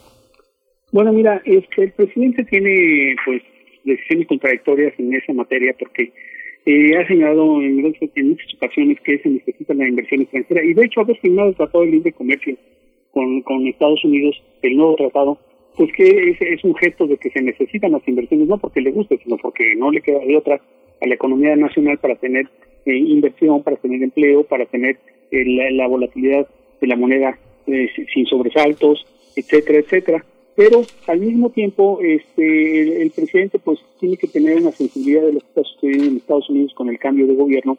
Por ejemplo, con las cuestiones energéticas el, el presidente Joe Biden fue muy duro, muy duro con el primer ministro de Canadá. Este, el primer día de su gobierno le suspendió la construcción de un, un, oleoducto. ¿Qué, ¿Qué, mensaje le mandó a los canadienses este, el presidente Biden? Pues que no anda jugando con sus postulados energéticos y ambientalistas. Entonces, eh, el gobierno de México tiene que leer esas cosas con mucho detalle, porque si se le aplicaron a Canadá, como se dice popularmente, pues también se la pueden aplicar a México eh, cuando, se, cuando ellos sientan que es necesario hacer un llamamiento a, al gobierno de México y a los empresarios mexicanos para que mejoren las regulaciones ambientales y para que cumplan ordenamientos internacionales en todo el tema energético. Eso es por decir el tema energético, pero eh, también en el tema de seguridad, pues el caso Cienfuegos este, abrió heridas en las dos partes, eh, heridas que generan desconfianza, eh, porque fue muy maltratado jurídicamente en las dos partes, o sea, eh, la DEA presentó un expediente que hasta lo que se conoce pues era muy frágil y el gobierno de México se enojó, el presidente de México se enojó, pero el presidente de México también presentó un expediente que es una vergüenza, porque presenta un expediente de, de más de ocho mil páginas eh, con el 90% censurado. Entonces el gobierno de México abre un expediente de otro gobierno, todo abierto, se puede leer todo, y, el, y a, a, los cuatro días abre un expediente mexicano, todo censurado. Entonces, pues, ¿dónde está la transparencia y dónde está este, el deseo de comunicar lo que está pasando pues eh, completo a todos los mexicanos. Y esto está abriendo heridas y por supuesto el gobierno de Estados Unidos en este momento está arrancando todavía los funcionarios apenas están sentando en sus oficinas y ver sus pendientes, pero seguro van a surgir conflictos, seguro van a surgir problemas. Este, eh, los demócratas en Estados Unidos son mucho más críticos de temas de, derechos humanos, de protección de, de la prensa, etcétera, que los republicanos. Y eso se va a empezar a ver eh, dentro de poco. Eh, no, no va a faltar el incidente que haga que empiece a haber roces en esto. Ahora, el gobierno mexicano está tratando de enmendar el conflicto. Por ejemplo, ya se reunió el secretario de Hacienda con la este, responsable del Tesoro de Estados Unidos, que es su contraparte. Ya se reunió el, el, jefe del Departamento de la Defensa de Estados Unidos con el secretario de Marina y, el secretario de Defensa mexicano. Obviamente se reunió virtualmente entonces están tratando de enmendar este este desafío que tiene la crisis de la relación DEA, Fiscalía y el general Cienfuegos. Obviamente el ejército mexicano este, tiene sus razones para decir que se salga la DEA de México, pero si se sale la DEA de México es hacerle el favor a los narcos. Porque la, la, agencia que persigue con mecanismos modernos de inteligencia el crimen organizado en México desafortunadamente no es mexicana, es la DEA. Y no lo hace con personas, es lo que cree el presidente mexicano. Expulsar a agentes de la DEA ya se resuelve el problema. Lo hace con sistemas electrónicos de detección, con satélites, con, con escuchas telefónicas, con intercepción de, llamadas, con cooperación de las de las empresas telefónicas, etcétera, eh, con, cooperación de, de, con mecanismos de intervención de los WhatsApps, etcétera, lo hace la DEA. Entonces, es una cosa muy compleja que, me, que, que, tiene mucho de alta tecnología y no lo hacen personas, lo hacen aparatos. Entonces, uno expulsa un satélite de México, porque se diga no puede volar el satélite sobre México. Pues eh, eso es ridículo porque el territorio nacional este, solo llega hasta cierta altura en el espacio y los satélites están más arriba. Sí, Ay, doctor, doctor Juan Manuel Aguilar, pues eh, se, se, ha puesto buenísimo, esta, esta opinión es muy fuerte, pero eh, un breve resumen, dos minutos que usted nos, sobre este mismo tema también, gracias. Sobre el tema de la parte de la relación México-Estados Unidos, creo que sí hay muchos retos y muchas progresos en la parte de cómo se ha manejado. Creo que gran parte de la administración de Donald Trump dio mucha relajación y tomó fuera de lugar o no dio la atención necesaria a la parte de la relación de seguridad en el contexto de la relación bilateral México-Estados Unidos. Por ejemplo, durante las administraciones del presidente Obama, durante la administración del presidente George Bush, era prioridad el tema de la agente de seguridad con México. Estaba a la parte de la iniciativa Mérida, del Plan Puebla-Panamá, de los acuerdos bilaterales, por ejemplo, había gran parte de cooperación intraagencial de eh, grandes instancias, por ejemplo, de seguridad en México, como la Secretaría de Seguridad Pública, como la parte de la eh, Secretaría de Marina, que hacían capacitaciones en Estados Unidos. Del mismo modo, se invitaba a agentes de agencias de seguridad de los Estados Unidos, como el FBI, la CIA, diferentes policías de ciudades y estados de la Unión Americana a participar en estos ejercicios coordinados entre México y Estados Unidos. Durante la administración del presidente Trump, esto como queda fuera de lado, no se da una prioridad o una atención que en el, en el contexto general, ya sea de la política eh, bilateral del Partido Republicano o del Partido Demócrata, se había manejado durante las dos administraciones citadas, y de una forma este Biden tiene que retomar esta parte de esa relación. Ahora, si lo vemos en el ámbito de la opinión expresa del presidente Andrés Manuel López Obrador, vamos a ver que él no está tan interesado tan en dinamizar esa relación bilateral en temas de seguridad. Las mismas cifras que hemos analizado a lo largo de la mesa del día en temas de la incidencia delictiva y la, el porcentaje, por ejemplo, de datos vinculados al crimen organizado nos muestran esto. No obstante, yo creo que puede haber cada vez más presiones de la parte del gobierno de los Estados Unidos, puede haber estos eh, actos, por ejemplo, de alguna forma como medidas coercitivas, como las que cita el doctor Raúl Benítez con el caso de la relación que se dio entre el presidente Biden y el primer ministro Justin Trudeau, que puedan obligar al gobierno a tener que ceder y a tener que marcar en la agenda la prioridad de la seguridad pública en el ámbito de la relación bilateral. Pues bueno, eh, qué buena está la mesa y lástima que se nos fue el tiempo encima. Ojalá podamos regresar para hablar precisamente de la relación bilateral que tiene todo que ver con la seguridad de nuestro país. Les agradecemos mucho, doctor Raúl Benítez Manaut, presidente de CACEDE, investigador del CISAN de la UNAM. Muchas gracias por su participación. Pues muchas gracias a ustedes por, por la invitación. Este, para mí Radio UNAM es, sin lugar a dudas, sin lugar a dudas lo digo, la mejor estación de radio que tiene México. Qué honor, muchas gracias, doctor Raúl Benítez. Ojalá nos escuchemos pronto. Muchas gracias. También, maestro Juan Manuel Aguilar Antonio. Ojalá eso, eh, platiquemos muy próximamente. Un placer, Bernice, un placer, Miguel Ángel, y siempre es un placer estar con ustedes. Y desde Café también admiramos mucho el trabajo que hace Primer Movimiento con estas mesas de análisis. Gracias, pues es correspondido ese trabajo que realizan en Casede. Gracias a ambos. Vamos a ir con música, Miguel Ángel. Vamos a ir con música sonrojados. Vamos a escuchar de Golden Ganja, Luz.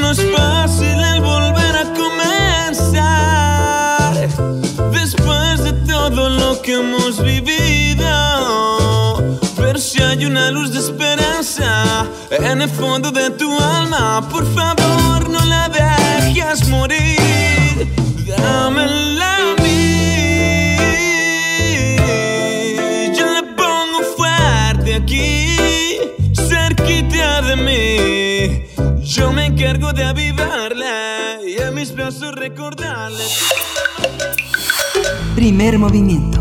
Hacemos comunidad.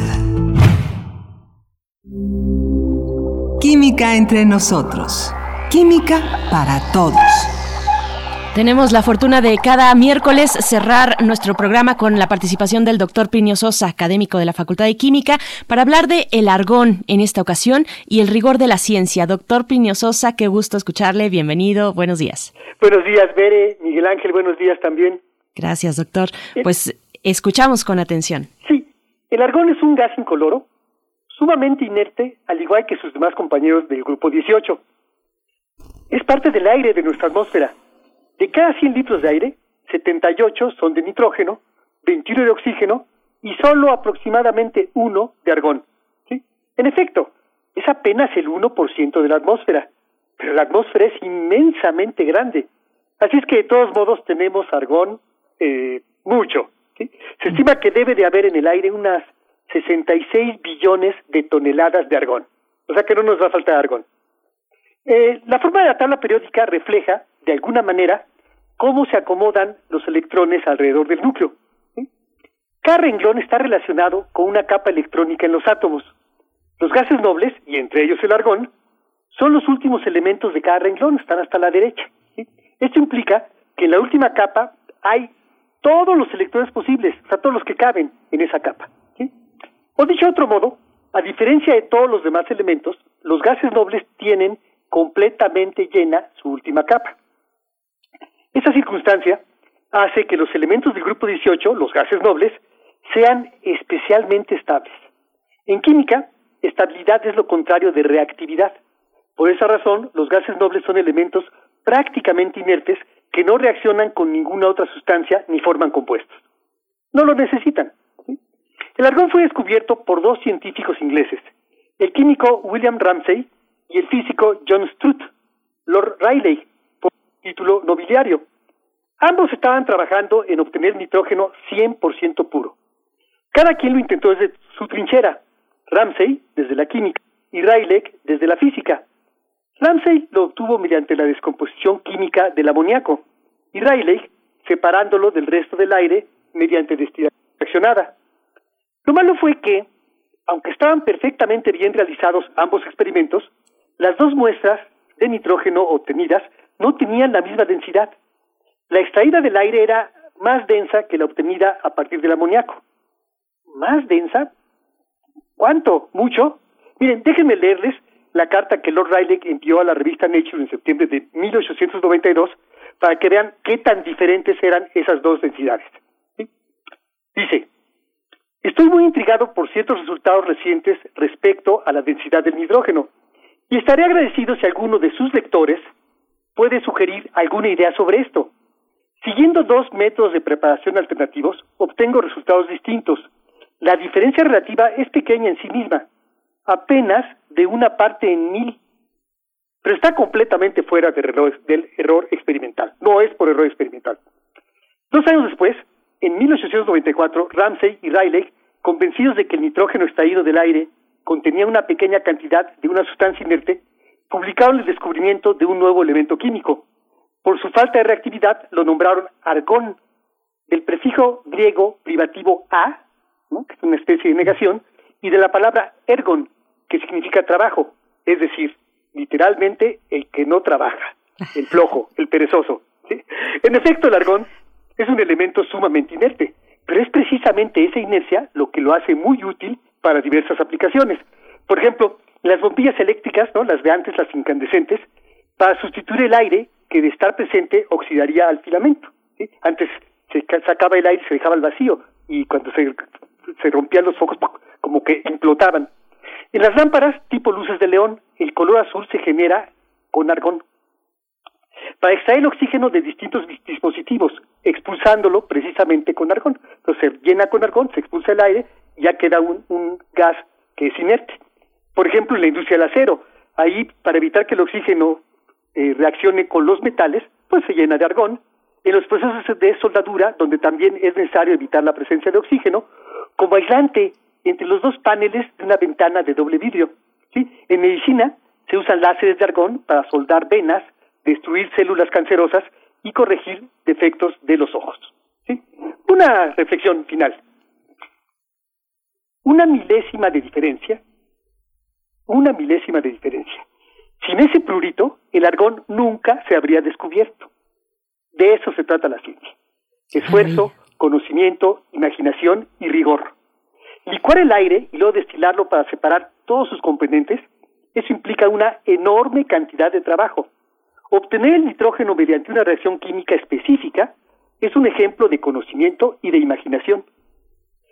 Pero no quedar satisfechos por una diferencia de una sola milésima en la densidad del nitrógeno, eso es rigor.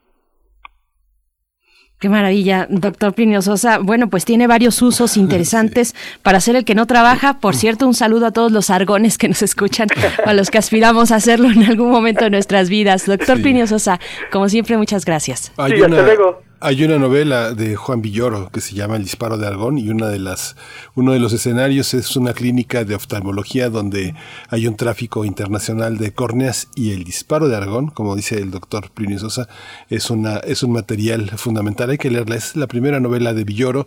Es una novela verdaderamente divertida, muy muy muy muy interesante sobre también la Ciudad de México en esa mirada donde las córneas circulan como negocio. Claro, Buena tengo que leer ese libro. Sí. Lo vamos a leer. Gracias, doctor Plinio Sosa. Hasta el próximo miércoles. Hasta el próximo. ¡Ay! Ya, se, se nos fue, se nos fue el doctor Plinio Sosa, pero ustedes pueden quedarse aquí en Radio UNAM, les invitamos a permanecer en las frecuencias universitarias, nos despedimos hasta el día de mañana a las 7 de la mañana, gracias a todo el equipo, gracias Miguel Ángel Quemain. Sí, se quedan con escuchar y escucharnos. Esto fue Primer Movimiento. El mundo desde la universidad. Radio UNAM presentó Primer Movimiento. El mundo desde la universidad. Con Berenice Camacho y Miguel Ángel Quemain en la conducción. Frida Saldívar y Violeta Berber, producción. Antonio Quijano y Patricia Zavala, noticias. Miriam Trejo y Rodrigo Mota, coordinadores de invitados. Tamara Quirós, redes sociales. Arturo González y Socorro Montes, operación técnica. Locución, Tessa Uribe y Juan Stack.